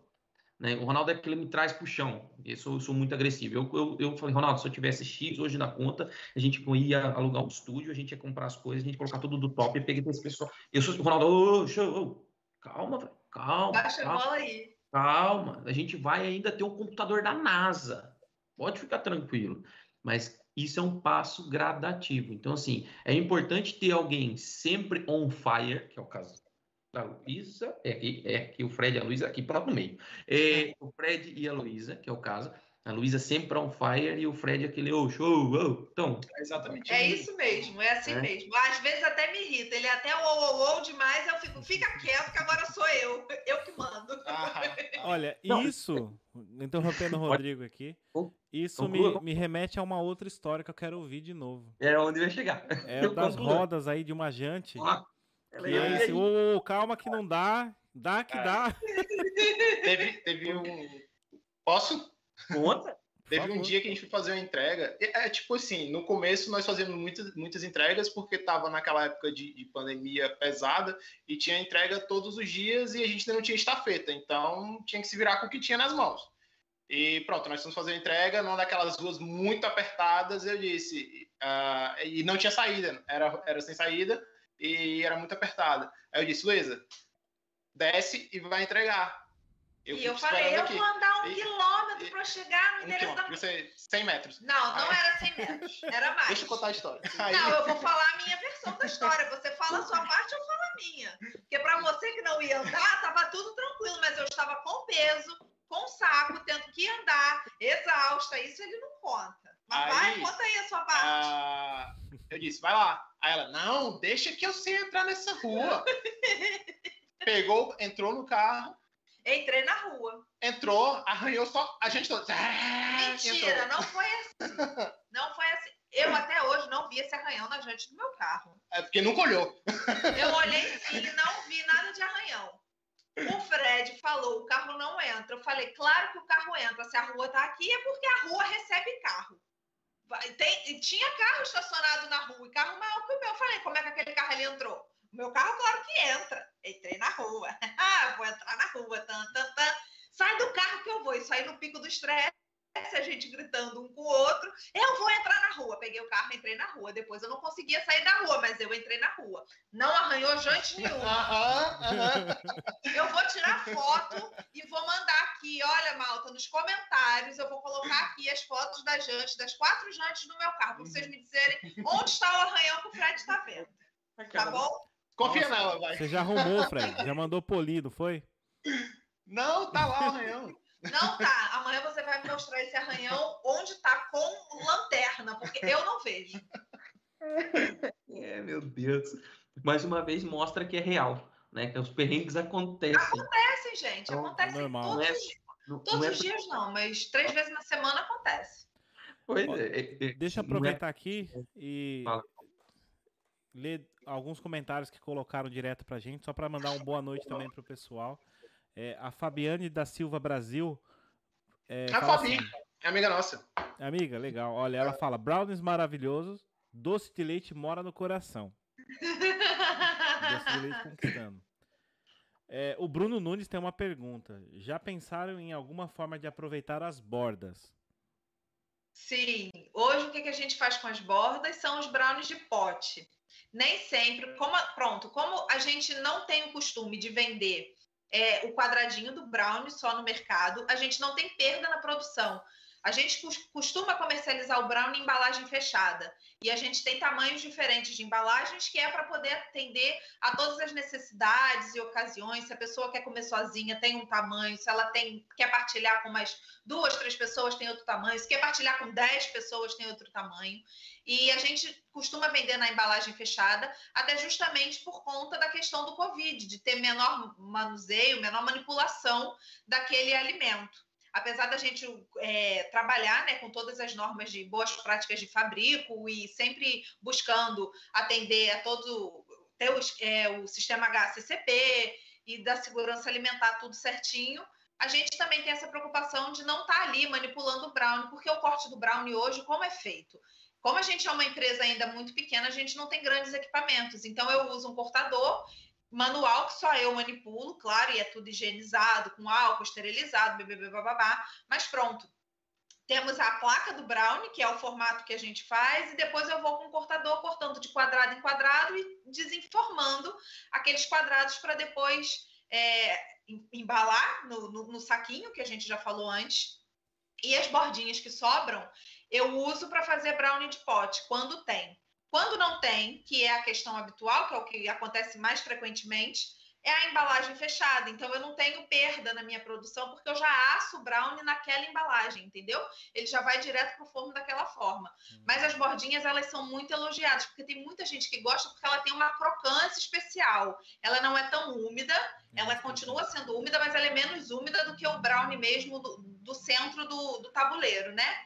E a gente já tem aí vários vários produtos não, mas a gente já pensou em comercializar e assim que o volume de vendas de quadrado ou de outros produtos que eu não utilize a forma já para assar o brownie, a gente vai ter maior é, volume de bordinha e aí sim a gente vai conseguir comercializar as bordinhas de diferentes tipos, como bombom, como a bordinha mesmo em si, fundi de brownie, que é uma coisa que é muito comum no Brasil, a bordinha mergulhada no Nutella ou em brigadeiro, pronto. Hoje mesmo a gente recebeu de um amigo que está no Brasil a sugestão de fazer isso com as bordinhas ah. e colocar no, no de molho, né? Fazer um, um, recipiente com as bordinhas e já com o complemento da calda para ser comido ali mergulhando na bordinha. E eu falei, ah, tá achando que eu tô com peixe moscando? Não sabe de nada. que não está na lista dos produtos. O André França, ele só manda uma mensagem dizendo que é muito massa saber a história de vocês. Então. Boa. Obrigado. O André também é empreendedor, ele é nosso amigo também. É. Tem uma marca de junto com a namorada, inclusive. Ele é lá de Fortaleza, é meu, é o meu amigo de faculdade, meu brother. E pronto, eles têm uma marca de acessórios, de ah, bolsas, acessórios de palha. De, de, de palha. Assim. Acho que é palha de carnaúba, eu não entendo muito, mas é a Andressa. A Andressa ela faz as coisas e são lindas, lindas, é, lindas. Todo cuidado. Depois aproveita. André, deixa aí o arroba do negócio para a gente divulgar também para todo mundo, poxa. É, é um trabalho que merece ser divulgado, realmente. Obrigado, André. O Emanuel Falcão, Galvão, Emanuel Galvão manda aqui uns parabéns. Então, obrigado, Emanuel. Valeu, Emanuel, obrigado. Rodrigão, ia falar alguma coisa? Não, eu só ia complementar, dizer que, que é bom eh, ver a variedade e ver eles procurarem inovar cada vez mais, né? E perguntar também, assim, quais são os planos pra, da Brownie para o futuro, o que, que vocês estão buscando além da loja física, o que está aí passando na cabeça de vocês para falar para o nosso público aí em questão de avanço da empresa. O que, que, o que, o que vocês podem compartilhar conosco? Alguma coisa pode ser segredo, né? Então, vamos lá. Vai você. Essa parte aí do ah, futuro eu vou deixar para o Fred, que é difícil. Vai lá, Fred. É, o futuro é Deus pertence. Nós gostamos sempre de fazer parcerias com outras empresas, principalmente em datas comemorativas, como a gente tinha falado na, na, na outra é live. E, e, pronto, cada data nós tentamos nos reinventar.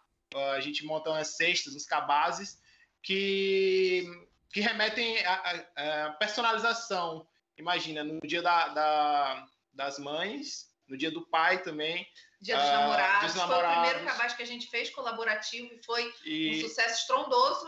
A gente jamais imaginou, eu com as minhas é. amigas, né, outras empreendedoras, a gente jamais imaginou chegar no, no nível e no, de venda, né, no percentual de venda que a gente conseguiu atingir. Foi a mesma história. Chegou na meta, dobrou a meta, triplicou a meta, depois ficou sem saber o que fazer. Com tanto pedido, como é que eu vou entregar isso? Mas pronto, deu tudo certo no final. Mas eu acho que o sucesso dessas, dessas datas comemorativas vem mais porque é quase que 100% personalizável. Então, as pessoas se adaptam ao que elas realmente querem. Então, uh, nós, uh, as pessoas escrevem frases, né, né, no caso do, do dia da, que tinha frase no copo. Dia dos namorados. Dia dos namorados. Então tinha as frases que as pessoas se identificavam, o casal. Isso, a gente. E pulseira também, também personalizável. É, porque pronto, a frase ela ia na taça de vinho, a gente botou um par de taça de vinho junto com vinho, e na taça podia escrever. A gente tem uma parceira que é artista de lettering, e ela faz personalizações incríveis em vidro, em cerâmica, em tudo. E ela fazia no copo, né, na taça, aquilo que a, uma frase que remetesse à história do casal, uma música, um trecho de música que fosse marcante para o casal, justamente para aproveitar ali aquela noite, a experiência romântica e tudo mais. E foi o primeiro sucesso da gente, foi aí. Nesse dia dos namorados também era o que o Fred estava falando, das pulseiras. Uma outra, uma outra cliente, olha, uma outra parceira nossa que trabalha com pulseira também, artesanal e peças em eu, eu não sei bem o material, mas pronto. Sigam aí, é Momo LX também. E ela faz essa parte toda de artesanato de, em, em, joia, vamos dizer assim, transforma as pedras e coisas uhum. naturais, miçanga, pedra, tudo em joia, em colar, em pulseira, e tinha a opção também de personalizar o conjunto da pulseira, que tinha uns pingentes que você podia escolher de acordo com o que você preferisse. Se a, a pessoa, né, o seu parceiro, a mulher, a namorada está comprando para o namorado, ela não, o namorado não gostasse de pulseira, podia fazer um kit somente para ela e a gente agregava com outra coisa. Enfim, é sempre tudo muito personalizado. Essa parte de, de datas especiais, de ocasiões especiais, é sempre tudo muito personalizado. E aí então você estava falando disso, que era o plano de futuro. Ah, continuar com essas parcerias. Sim, uh... e sempre agregam, né? São parcerias que sempre sim, agregam, sim. e claro que a gente tem que fazer sempre. Então hoje vocês entendem que se sair um pouco do tradicional, a aderência é maior, é isso? Também, também, Sim. porque não tem oferta disso aqui no mercado. A gente também verifica uma defasagem é, em sair daquilo que todo mundo encontra em todo lugar. Aqui, se a gente mesmo for para uma loja de roupa, vou dar o exemplo do centro comercial. Tem várias lojas que são do mesmo grupo, claro, mas que tem sempre aquele mesmo padrão de roupa, de repente muda só um botãozinho numa camisa de uma loja para outra. E é muito assim, a gente encontra muito mais do mesmo, um padrão muito certinho em todas as marcas de, aqui, né, em Portugal e, e, tudo. E sair disso, pegar um pouco fora disso e mostrar que aquilo ali pode ser diferente, isso pega também, traz muito cliente. Eu acredito sim que aí no mercado da personalização e de qualquer coisa personalizável, não é, é só a, produto que a gente está vendendo. A experiência fica diferente, né? De você comprar um produto simplesmente puro e seco, de, você comprar um outro produto que tem seu nome ou tem uma frase que te identifica, é, é totalmente é diferente. Totalmente diferente. Sim, a gente gosta de receber né? esse carinho, quem não gosta, né? É verdade. De ver que aquilo ali foi feito pensando em você, não é mais uma produção em massa, massa, é. de uma indústria grande. E, e uma coisa muito importante que vocês falaram aí, eu comentei da outra vez e vou re- ressaltar aqui mais uma vez, é essa liberdade que vocês dão para os clientes. Que eles podem escolher, olha, a gente tem o produto XY nessa caixa, mas tem o Z na outra. Você quer escolher alguma coisa ali? Sim, e vocês sim, conseguem sim. montar um kit personalizado totalmente à escolha da pessoa. Isso é muito bom, essa liberdade. Aqui em Portugal também é difícil conseguir isso. É isso, é muito engessado. Eu acho que o mercado aqui também tem muito disso, de engessado. Posso mudar? Não. O que está É, disponível é esse. muito. E pronto. E lamba os beiços, é assim. Esse exemplo que você estava dando, Ronaldo, foi de uma cliente que a gente estava no meio das duas datas comemorativas, que era Dia da Mulher e Dia do Pai, e era uma amiga querendo oferecer uma prenda, um presente para uma outra amiga, e ela falou: ah, a minha amiga ela é super feminista, mas ela também é cervejeira e eu queria misturar um pouco de tudo que vocês têm nos dois cabazes. Eu posso fazer isso? E a gente deixou e pronto, fez um cabaz super completo, com cerveja, com brownie, com colar, com bolsa, com ó, tudo. Foi para a amiga e foi muito legal. E a amiga deu um feedback também super positivo. Enfim, a gente gosta muito de fazer parte desses momentos, de estar ali presente e ver que o nosso presente, a- o nosso produto é um presente perfeito para alguém. É muito bom isso. Isso é bom. Olha, deixa eu fazer aqui um comentário que a, Lili, a Lilian Pereira mandou para vocês. Muito valioso dividir experiências. Ontem mesmo passei um perrengue com essa dupla incrível. Parabéns. Que perrengue foi esse que vocês fizeram a Lilian passar? Eu acho, não, eu acho que a Lilian é a Lili, do Sim, geladinho. sim. é. Sim, ela me, foi- é a minha parceira do geladinho, tá aí já. Eu acho que é ela, espero que seja. E a gente foi, passou, a gente estava em Carcavelos A gente fazendo foi as fazer a fotos. sessão das fotos. E a gente estava com a Joyce da Vai Ter Bolo, que é a nossa amiga, e ela, ela já tinha provado o geladinho da Lili, mas nunca tinha comprado para ela o geladinho da Lili, só tinha provado através da gente. Ela, "Ai, por favor, vamos passar na Lili, vamos passar na Lili, e a gente passou na Lili. Chegando na Lili, eu falei, Lili, você tem o quê? Aí a Lili falou, ah, eu tenho todos os sabores. E aí a gente pediu de Romeu e Julieta, que era um sabor que estava em falta, que ela não tinha. Você pediu outro sabor do Aí, que o eu- Romeu e Julieta. isso, isso. A gente pediu Caraca, outros sabores, Romeu mais o Romeu e Julieta. E ela se apegou nesse fato de que ela não tinha o Romeu e Julieta e tá pedindo desculpas até agora pra gente. E eu já falei pra ela, mulher, relaxa, Relaxa. tá tudo certo, Olha. a gente tá entre amigos, erros acontecem. A gente tá pilhada, a Tranquilo. Lili não trabalha só com isso, a Lili tem outra ocupação, e a Lili, é to- a produção toda, eu acho que maioritária dos geladinhos fica concentrada nela, que tem outro emprego. Isso acontece, tá tudo certo. Foi com a gente, relaxa. Ela já respondeu que sim, sou eu. É ela mesma. Isso. Então é isso. Olha, famosa, viu, Lili? Já fiz a propaganda aqui do geladinho, tá todo mundo louco para provar os geladinhos. Isso. Vamos dar um jeito de viabilizar isso aí. Se tiver eh, de abacate, então. Abacate, eu não sei se ela tem, mas é capaz de ter, porque a lista dela, gente. É gigante. tem, Tem, eu acho milho que- verde. Tem um Eu acho que tem mais de 30, mais de 30 sabores, tem fácil. Eu não sei se chega nos 50, mas mais de 30 chega. Aí, Lili, eu quero de abacate.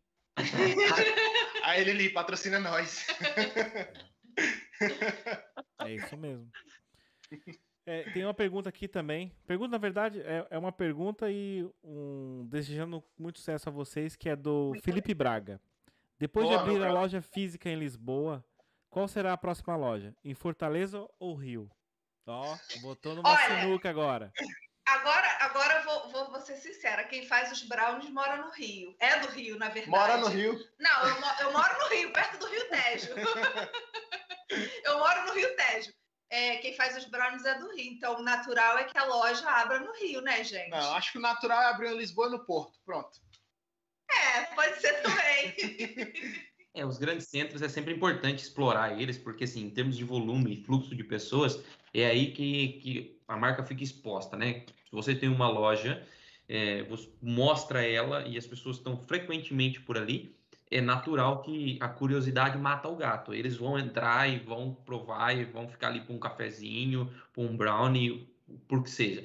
Então, explorar os grandes centros é uma boa tática. E, e o ponto, né? Tem que ser um bom ponto tem que estar visível para o pessoal, né? Meter um ponto no meio do, do nada não vai valer a pena. É bem pensado, bem pensado, Fred, bem jogado. E- Não, a- de lado. Tirou logo o rio da jogada, ó, ó, que Todo absurdo. o rio aqui. Não, aí. Boa, boa, boa. Não, Tá vendo, mas né? eh, falando sério agora, o que a gente percebeu muito isso no- nos mercados, na- na- nas feiras, que as pessoas chegam, são atraídas para aquela feira, às vezes nem estava pensando em comer um brownie, ou se chega, prova, gosta e leva. É isso que a gente vê. E com a loja é a mesma coisa. A pessoa tá Sim. passando ali, ó, quero um doce, passou, viu o brownie, pegou, levou.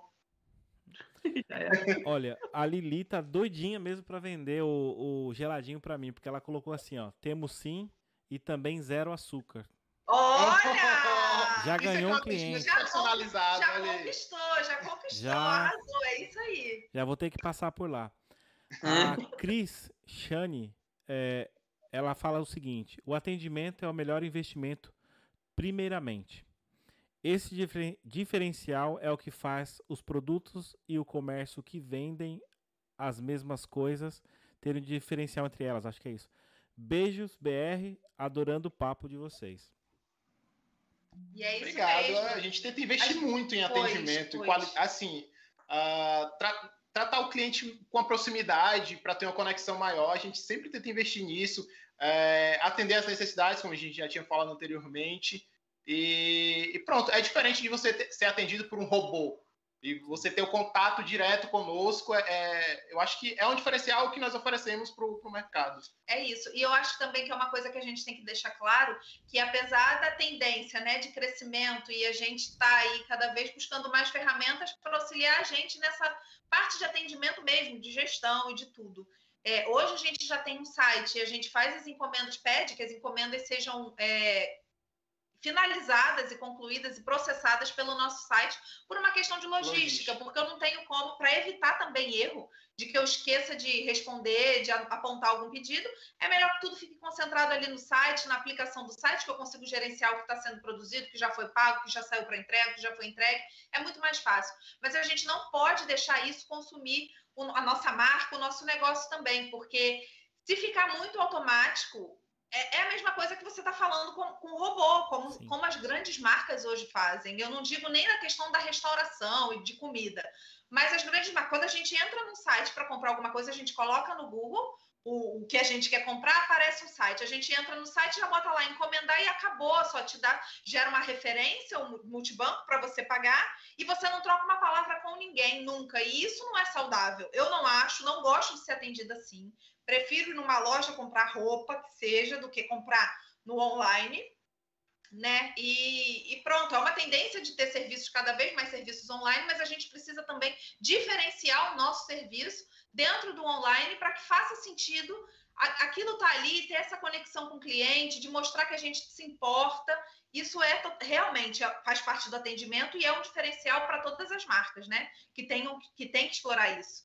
Eu acho que está na nossa essência também, não vai mudar. Mesmo botando, tendo esses acessórios, mas a nossa essência é de ter uma é proximidade de com o contato, eu também acho, Não- também não- acho. Não vai mudar, não. Também acho. É uma E- jogada, uma sacada boa de vocês isso. É, com, com a abertura da loja física, vocês não pensam em colocar em plataformas como Uber Eats? Pensamos, mas pronto. É, o isso Uber vai Eats é sanar um uma problema de estafetas que vocês têm, né? Sim, sim. Isso sana o problema do estafeta, mas não sana totalmente, porque o Uber Eats Tem um ele, não- ele tem um raio de, de atuação. Então a gente não consegue abranger a área que a gente abrange hoje. Hoje a gente faz entregas em praticamente toda a ML. Isso tem um custo, claro, tem também o, o desgaste do estafeta e a, a taxa que o estafeta passa para a gente, que a gente repassa para o cliente, a gente não ganha nada em cima das entregas, nem da entrega e nem do envio por transportadora, porque a gente também faz esse tipo de, de serviço. A gente envia os brownies para todo o Portugal continental em 24 horas, né? Pronto, faz o pedido e a gente envia, e 24 horas depois é, o brownie chega na casa do cliente. Sim. É um envio expresso. É como se fosse um Sedex do Brasil e o CDT expresso aqui, mas a gente trabalha com transportadora. E pronto, o Uber Eats ele sana essa parte da gente conseguir de forma mais expedita atender o cliente e com pronta entrega também, que é uma coisa que a gente não tem hoje, mas ele limita um pouco onde o eu vou entregar. atuação. é. Então depende muito do nosso ponto. Se a gente abrir uma loja física que o ponto seja centro de Lisboa, centro do Porto, que tem uma concentração grande de pessoas e de clientes mesmo nossos que a gente já tenha, sim, vale a pena colocar o Uber Eats de qualquer forma. Mas se não, se a gente ainda ficar num ponto que seja isolado, que não tenha uma grande concentração de pedido, ou que ainda seja uma coisa muito desconhecida naquela zona, a Brown ainda não seja, não esteja consolidada naquela zona, de repente é melhor a gente esperar um pouquinho para ver como isso vai se desenvolver para decidir ou não se vai colocar o Uber Eats. Entendi. E vocês já têm um raio da, de atuação onde vocês têm mais clientes? Vocês já conseguiram fazer esse track, não? A gente não A tem gente- mapeado, mas a gente consegue perceber. Eu já vim fazer entrega aqui, eu já fiz tantas entregas aqui. Aqui eu tenho uma É. cliente fixa que compra toda semana ou que compra todo mês. A gente consegue perceber mais ou menos isso. Assim, uh, Oeiras, Cascais, ah, Lisboa, claro, ah, Margem Sul, Almada, Seixal. Isso, É basicamente fica, isso. fica bem nisso. A gente já teve cliente que, que pediu e a gente tem, às vezes, uns pedidos no barreiro, mas e- É mais esporádico. e tal, né? é mais é mais esporádico e também o que acontece é que a taxa fica um pouco mais cara, porque pronto, é mais longe e isso envolve custo, é custo associado, a gente tem combustível, tempo, tudo, né? Sim. E às vezes não compensa para o cliente pagar a taxa de entrega, e isso também é um fator limitante para o nosso negócio online, para qualquer negócio online, né? Não é só o nosso. E o nosso mais ainda porque é comida. Às vezes compensa mais para o cliente uh, num raio mais distante é, pegar por transportador e receber no outro dia. Isso. Isso. sai, sai mais em conta para o cliente. Mas, mas também eu- o que eu acho que deveria ser feito, e não sei se vocês conseguem fazer, esses clientes que estão mais distantes, eles devem ir a Lisboa algum dia da semana, fazer agendamento, retirar com vocês em algum Sim, ponto, né? exatamente. A gente, a gente trabalha com levantamento também, todo mundo, a gente trabalha com levantamento e levantamento todos os dias aqui em Almada, né, no nosso ateliê, só a gente só agenda a hora para poder garantir que a gente está aqui, não esteja em entrega, por exemplo. E também tem a opção de, enquanto a gente está lá nos mercados, nas feiras que acontecem em Lisboa, Levantar do lá. cliente levantar lá. Ele pode processar a encomenda dele pelo site, mandar mensagem para a gente falar: olha, eu quero encomendar tal brownie, quero pegar no sábado no mercado. Posso? Pode, à vontade, tem custo zero também. A gente faz, leva, fica lá reservado, separado. Quando o cliente chega, ele pega sem problema nenhum. E isso tem funcionado muito bem. A gente teve um sábado que foi. Foi, foi o primeiro sábado desse, Desse mês, mês, que chu- caiu muita encomenda e todas de levantamento no mercado. Foi muito bom. É. Pra gente é ótimo, porque fa- facilita também, né? A gente não vai mentir. o- une o útil ao agradável, Ao porque a gente já vai estar no mercado e já, já vai entregando para as pessoas. Não tem custo pra gente, não tem custo pro cliente. É, eu lembrei de, de um cliente que ele sempre marca levantamento, ele é de Braga. Só que ele, ele trabalha para Évora, alguma coisa assim. E sempre quando ele tá voltando Ele para tá em subir, trânsito, ele, ele- passa ele aqui e passa aqui e pega, pega, a encomenda. É, é isso, é verdade. Nossa. É, e, e mais uma vez vocês mostram, não só para mim, ou para o nosso público, para quem está vendo vocês nesse momento, que o pós-venda é parte enraizada do negócio. Então, assim, é, além do carinho do preparo, né, da- do personalizado em si, quase que individualmente, né, mostra ainda mais como é importante o pós-venda. É aí que você vai pegar lá no início da conversa a fidelização. Sim, Sim. sim, sim. Então, O cliente ele já chegou na gente, já provou o nosso produto, viu Hum. que é bom. Se a gente não tratar bem, depois ele não volta. Por que, que ele vai voltar? Ele tem motivo para voltar? Não tem. Ele já provou, já matou a curiosidade. Se ele não, não- for bem tratado, para que, que ele se vai não, voltar? linkar, se não linkar, perdeu. Né? Exatamente, E aí, exatamente. e aí a conexão não se cria e fica um pouco mais difícil ser atrativo para uma segunda oportunidade. Sim. Mas eu acredito que o caminho que, vo- que vocês estão fazendo nesse momento é, é honroso, né? é mesmo de admirar, porque é difícil o- o foco no pós-venda. Eu sei que não, eu estou tratando o pós-venda nesse momento, porque assim, todos os relatos da live de hoje, tudo que, que aconteceu, foi devido a um mal pós-venda. Né? Se vocês pararem para pensar, ok, tivemos uma experiência, a- a- até o marketing foi mal colocado, né? Como foi o do, de vocês todos. O- a pessoa está te empurrando uma coisa que você não quer, você não pediu, é mal colocado. É, nem vou chamar de mau atendimento, porque o mau atendimento é quando ele não acontece. Uhum. Quando o atendimento não é um atendimento, ele nem começa.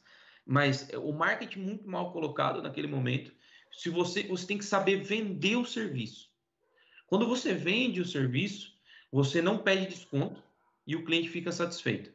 Vender o serviço nada mais é que, ó, Ronaldo, é assim, estou aqui fazendo aqui o, o, a tua, tua limpeza, o que seja, oh, mas vai ficar impecável, vai durar aí mais uns diazinhos se você meter um flúor aqui.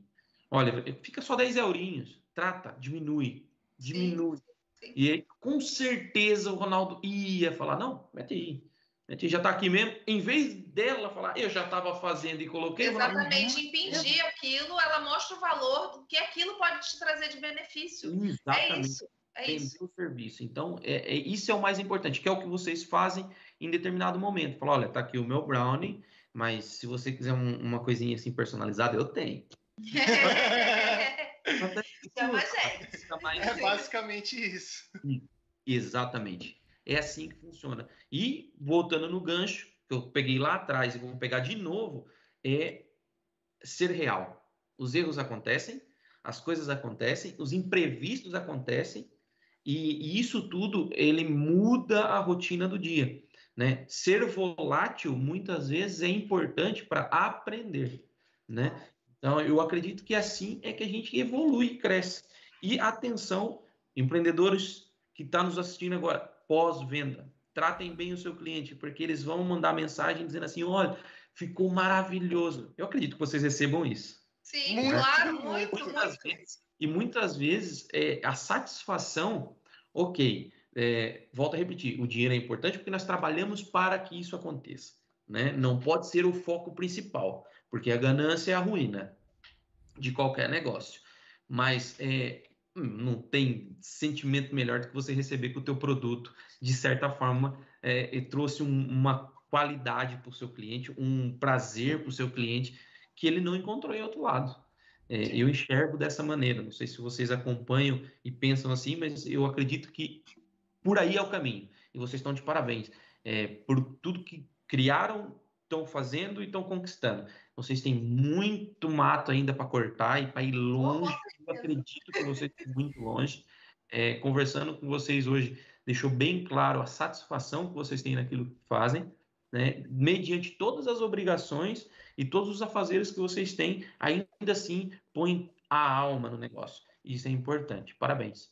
Obrigada, obrigado. obrigada. Que que belas e palavras. não é só a gente, né? Vocês também. E a gente sabe que a ocupação principal de vocês não é o podcast, vocês estão aqui dando voz a vários empreendedores e várias pessoas que estão inseridas em diferentes ramos, não é só de, de um ramo, apesar de aparecer muita gente de, de comida, né? De culinária, que eu acho que quando a gente. Eu não sei dizer, mas não vou dizer que é a coisa mais fácil, mas que não é de verdade mas eu acho que é mais simples a gente quando começa a empreender e mais mulher também, tá? E tem, claro que tem mulher em todos os ramos, mas o que eu vejo aqui é que cada dia surge mais gente na pastelaria, na confeitaria, e é sempre curiosidade de como é que você fez a sua cozinha licenciada, como é que faz para tirar licença, não sei o que, não sei o que lá. E é, surge muito, muito todo dia. Eu não sei se é porque eu estou inserida nesse, nesse, talvez, talvez. nesse nicho, então essas coisas caem no meu colo ou se é realmente uma coisa que é recorrente. Vocês têm essa percepção de que tem muito empreendedor nessa área ou é coisa da minha cabeça? Tem muito, na verdade, tem muito aqui em Portugal que trabalha no, nesse ramo alimentício, mas também uma coisa que, que você falou é verdade. Quando a gente quer comprar um veículo de uma determinada marca, a partir daquele momento você só vê aquele veículo. Sim, né? é isso. Então, ou seja, é você está inserida no nicho. A partir desse momento que você se dedica muito a esse nicho, você atrai ou você abre os olhos para ver só esse nicho. Só tá? isso, é verdade. Mas, é mas verdade. sim, tem, temos aqui em Portugal muitos empreendedores, muitas. E, e não é um, um, mérito só de mulheres, né? Você trabalhar com confeitaria ou na cozinha. Não é mesmo, não é mesmo. Mas a grande Eu conheço maioria, vários é... homens, vários, e que fazem sim. verdadeiras obras de arte. Sim, mas a grande maioria, eu não sei se é porque a mulher é mais guerreira, eu, eu tô me colocando em evidência agora, mas a mulher ela é muito mais guerreira na, na, na hora de empreender, né? Eu, eu não sei. Ela arrisca mais. É, ela tá é sempre mais à frente, dando mais a cara, correndo atrás.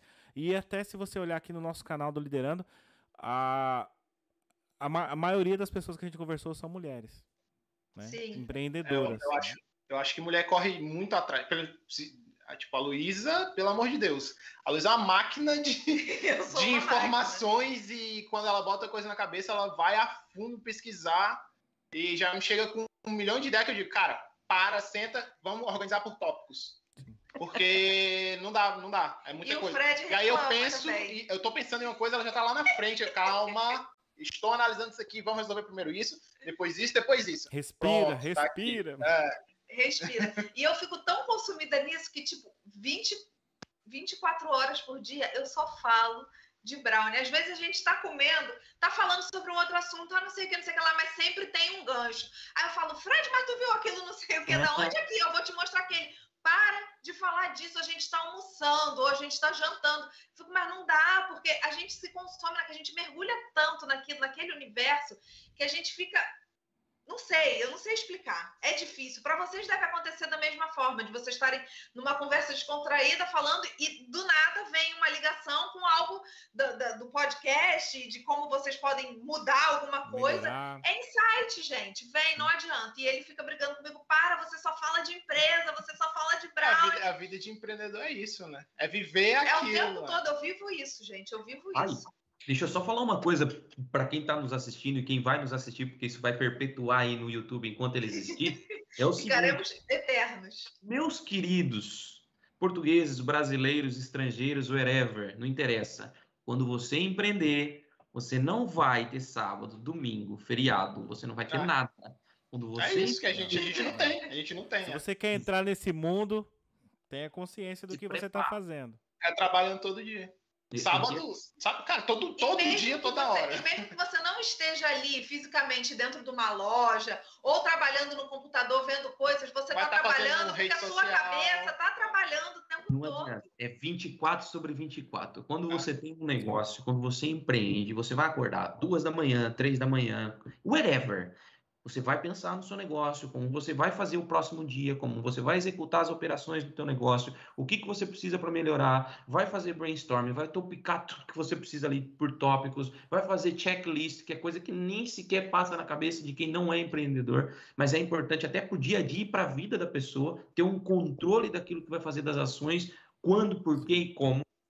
Então, assim, é importantíssimo você, amigo que quer empreender, amiga que quer empreender, para mim não interessa o sexo, interessa é a vontade que você tem para aquilo acontecer. Você tem que ter ideia que a partir do momento que você empreender, você não vai trabalhar menos. Você vai trabalhar Não, mais. Não mesmo, não mesmo. E Aquele isso- tem até, rapidinho, tem até um, não é meme, mas é um, não sei bem o que é, que, que não é GIF, enfim, coisas que se compartilham no Instagram, que é um, eu acho que é um Reels, eu não sei se é um Reels ou se é um TikTok. Sou agora, trabalho para mim, sou empreendedora. Aí fica, eu que pago o boleto, eu que pago o meu INSS, eu que pago não sei o quê, eu que faço o que lá, não tenho férias, quero não posso sair de férias porque Não não, tem quem ficar, não tem tem- ficar no meu lugar. Quem é que vai garantir o meu salário nas férias? É tipo isso. Isso. E é isso mesmo, e é isso mesmo. Não, tu estava falando do, dos checklists e tal. Eu acho que pela, pela cabeça do. Nós dois somos engenheiros, então pela, pela nossa cabeça, acho que tudo já funciona como um programa, um checklist, assim. Tudo tá linkado. A gente encontra vários links, assim, de, de, de coisas com as outras, tenta montar os modelos, mapas mentais, assim, para resolver cada, cada ação. Isso é, é, é bem bacana Não, de como aplicar isso também na, no empreendedorismo. Sim, é importante, porque assim, quando você pré-determina o que você vai fazer e começa a executar aquilo, por que, que eu falo isso? É, é, eu não tenho formação nenhuma porque eu, eu me dediquei muito para a empresa e para a empresa que eu trabalhava e acabei por tapar todos os buracos possíveis e não investir em mim mesmo. Mas eu fiz engenharia de produção e, e não terminei o curso. Fiz dois anos e não terminei. E lá eles ensinavam a gente a pré-determinar as coisas o que fazer, quando fazer e aonde fazer. Por isso que eu coloquei isso faseado para que as pessoas entendam. E vocês, ainda mais que, estão envolvidos nisso dentro do negócio, sabem o quão importante é o, o, o tempo que a gente tem. O Ronaldo já me ensinou. Tá aqui. O Ronaldo me ensinou isso. É, eu esqueço. Não é porque ele aparece aqui para mim. É, o Ronaldo me ensinou isso que assim, o, o que eu tenho e você tem que é igual e não muda é o tempo. Você tem 24 horas, eu também tenho 24 horas. Um, como que você vai gastar esse tempo e a energia que você vai colocar nas ações durante essas 24 horas é o que vai determinar a conclusão dos seus objetivos no fim do dia. E o que eu costumo levar para minha vida é o seguinte: quando você tem um sonho, ele é abstrato. Então, o Ronaldo também já está aqui. O Ronaldo me ensinou, Ronaldo me ensinou outra coisa. Quando você tem um sonho, passe ele para o papel. Que a partir desse momento o teu sonho fica palpável. A tua vida tem que ser balanceada por metas e não por sonhos. Exatamente. Quando você tem uma meta e você conclui aquela meta, você passa para o passo seguinte, que é o quê? Objetivos maiores. Você dobra a meta. É isso, sempre. Não é? Então, assim, é assim que a gente constrói algo. É passo por passo, concluindo os objetivos. Não há segredo. Na vida não há atalhos. Só há atalhos. Quando os atalhos existem, ele vai vir fácil. E vai fácil. Vai fácil. É o que vem fácil, É assim fácil. que É isso. O Ronaldo me disse uma coisa no outro dia que é, que é verdade. Hoje a gente está semeando. Né? A gente está fazendo a lei da semeadura. A gente está semeando e quando chegar lá na frente, a gente fala assim: olha o que a gente conquistou. Vai ser muito mais prazeroso a gente olhar a conquista lá na frente por ter tantas fases que a gente superou. E eu falo isso, mas eu estou falando isso para o negócio de vocês também. e pra Claro, claro. quem tá- Aplica-se para qualquer um. é, serve para qualquer um. Lá na frente a gente vai olhar e falar assim, olha o quanto a gente evoluiu, olha o quanto a gente cresceu e olha onde a gente ainda pode chegar, né? Porque do pouco se faz muito, né? Eu costumo, eu, eu vi uma frase esses dias que, que eu, eu sou muito das frases, tá, pessoal? O Ronaldo ele, é, eu sou muito das frases. Eu vi uma frase esses dias que é importantíssima, é do Thiago Nigro. Ele fala o seguinte: eu foco na maçã, não é o fruto, é a semente, porque dentro da semente está uma infinidade de maçãs. Então, essa metáfora serve para a vida de qualquer pessoa. Não pode ser o fruto, porque o fruto ele acaba. E aí? Acabou, e agora? Qual que é o caminho? Não, vamos semear, porque é na semente que vai me dar uma infinidade de frutos e possibilidades de se reinventar, de ter um negócio novo, de se projetar, né? Então, eu acredito que esse é o caminho para que a gente possa ter sucesso e nunca medir o seu sucesso com a régua dos outros. Do outro. Sim, claro que não, exatamente, claro que não. exatamente. Não saiu dos mesmos lugares, você não teve as mesmas oportunidades, mas o que interessa é a vontade que você tem para que aquilo seja executado. Então, é o que eu posso deixar de mensagem aí para quem quer empreender. E atenção, eu só mudei essa mentalidade há pouco tempo devido a esse cara.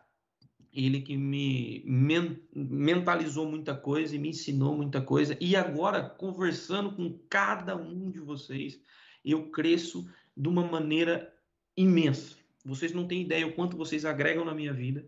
E, e o Ronaldo sabe disso. Todas as vezes eu faço questão em qualquer live em deixar claro o quanto esse cara é importante na minha vida, o quanto ele me ensinou a mudar a minha mentalidade. Pessoalmente falando, a minha qualidade de vida é outra hoje. Porque hoje eu processo mais à frente. Antes eu era condicionado e formatado a receber ordens. E essa foi a minha vida durante toda a minha carreira dentro do, do, de uma empresa. Então eu cheguei no planejamento da empresa, ok, mas como? Executando ordens. Eu nunca pensei propriamente dentro daquilo que é meu. Eu nunca olhei para algo. Eu sempre quis ser empreendedor de alguma coisa. Mas, mas eu nunca olhei para isso de uma maneira no âmbito macro. Eu só olhava no micro. Sim, sim. Entende? Então, é, obrigado a cada um de vocês que já passaram e que hoje eu estou tendo o prazer imenso, mais uma vez, falar com a Luísa e com o Fred. É, vocês não têm ideia do valor que vocês agregam na minha vida. Muito obrigado. Eu tenho gratidão por cada um que passa por aqui. E isso que o Liderando faz hoje, de fazer essas pontes, a gente quer perpetuar. Tá bem? Então, nós não queremos só ter essa live com o Fred e com a Luísa. Nós queremos ser amigos do Fred e da Luísa, participar do negócio do Fred e da Luísa. Porque o brasileiro em si, ele tem um mau hábito imenso. Quando um amigo, um parente abre um negócio, cara, você não gasta lá. Você pede.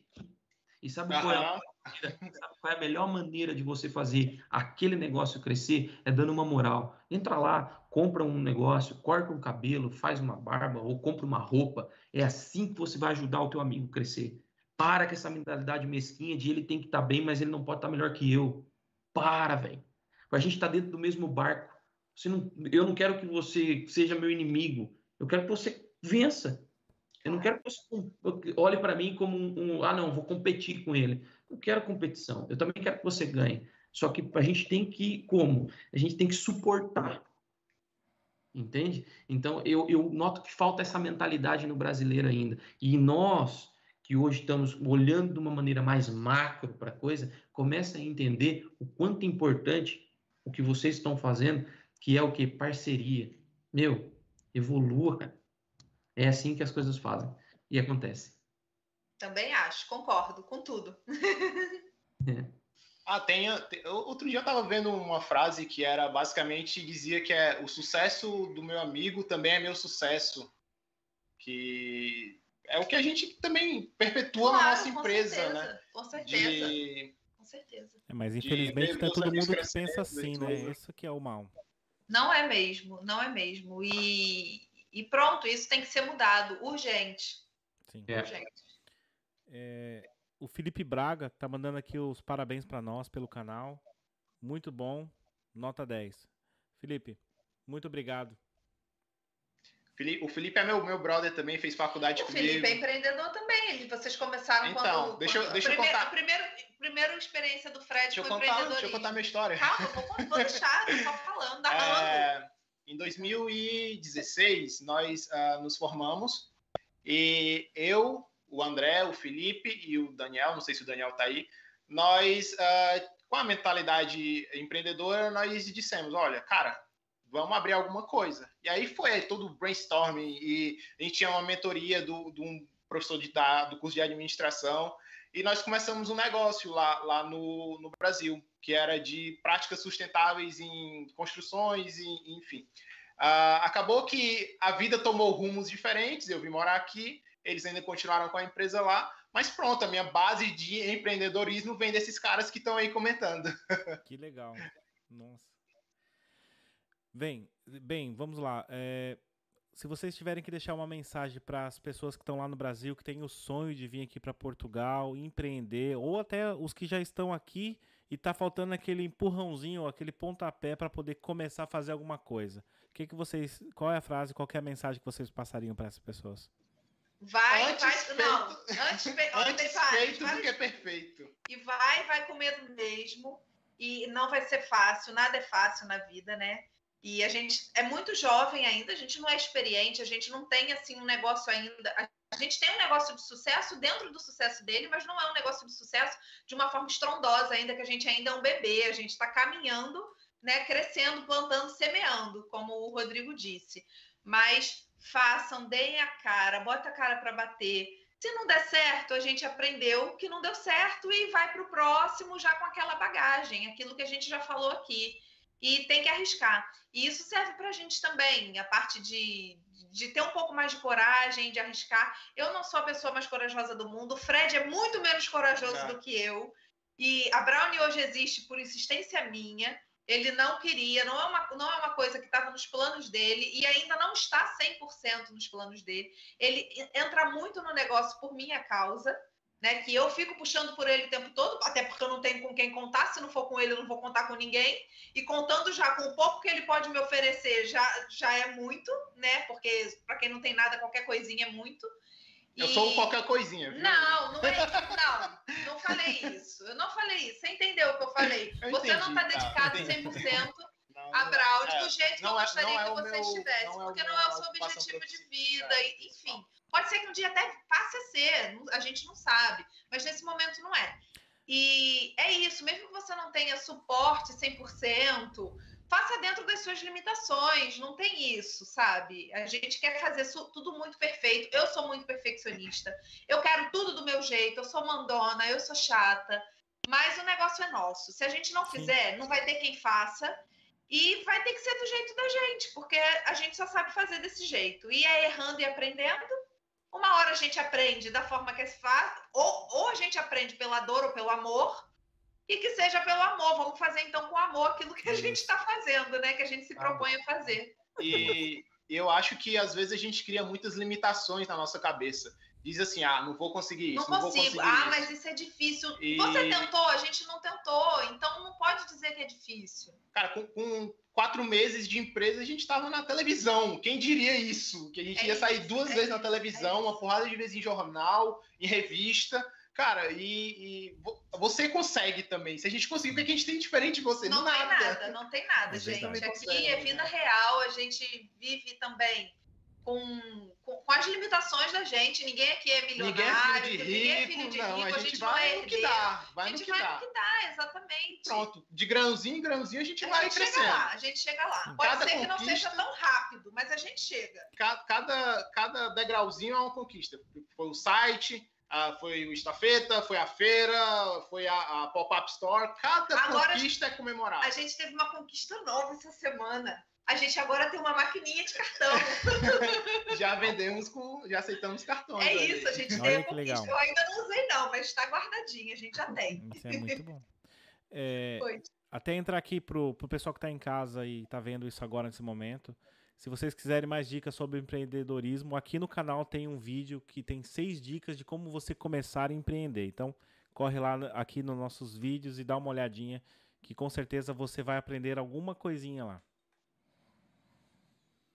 É Fred, Luísa, então é isso.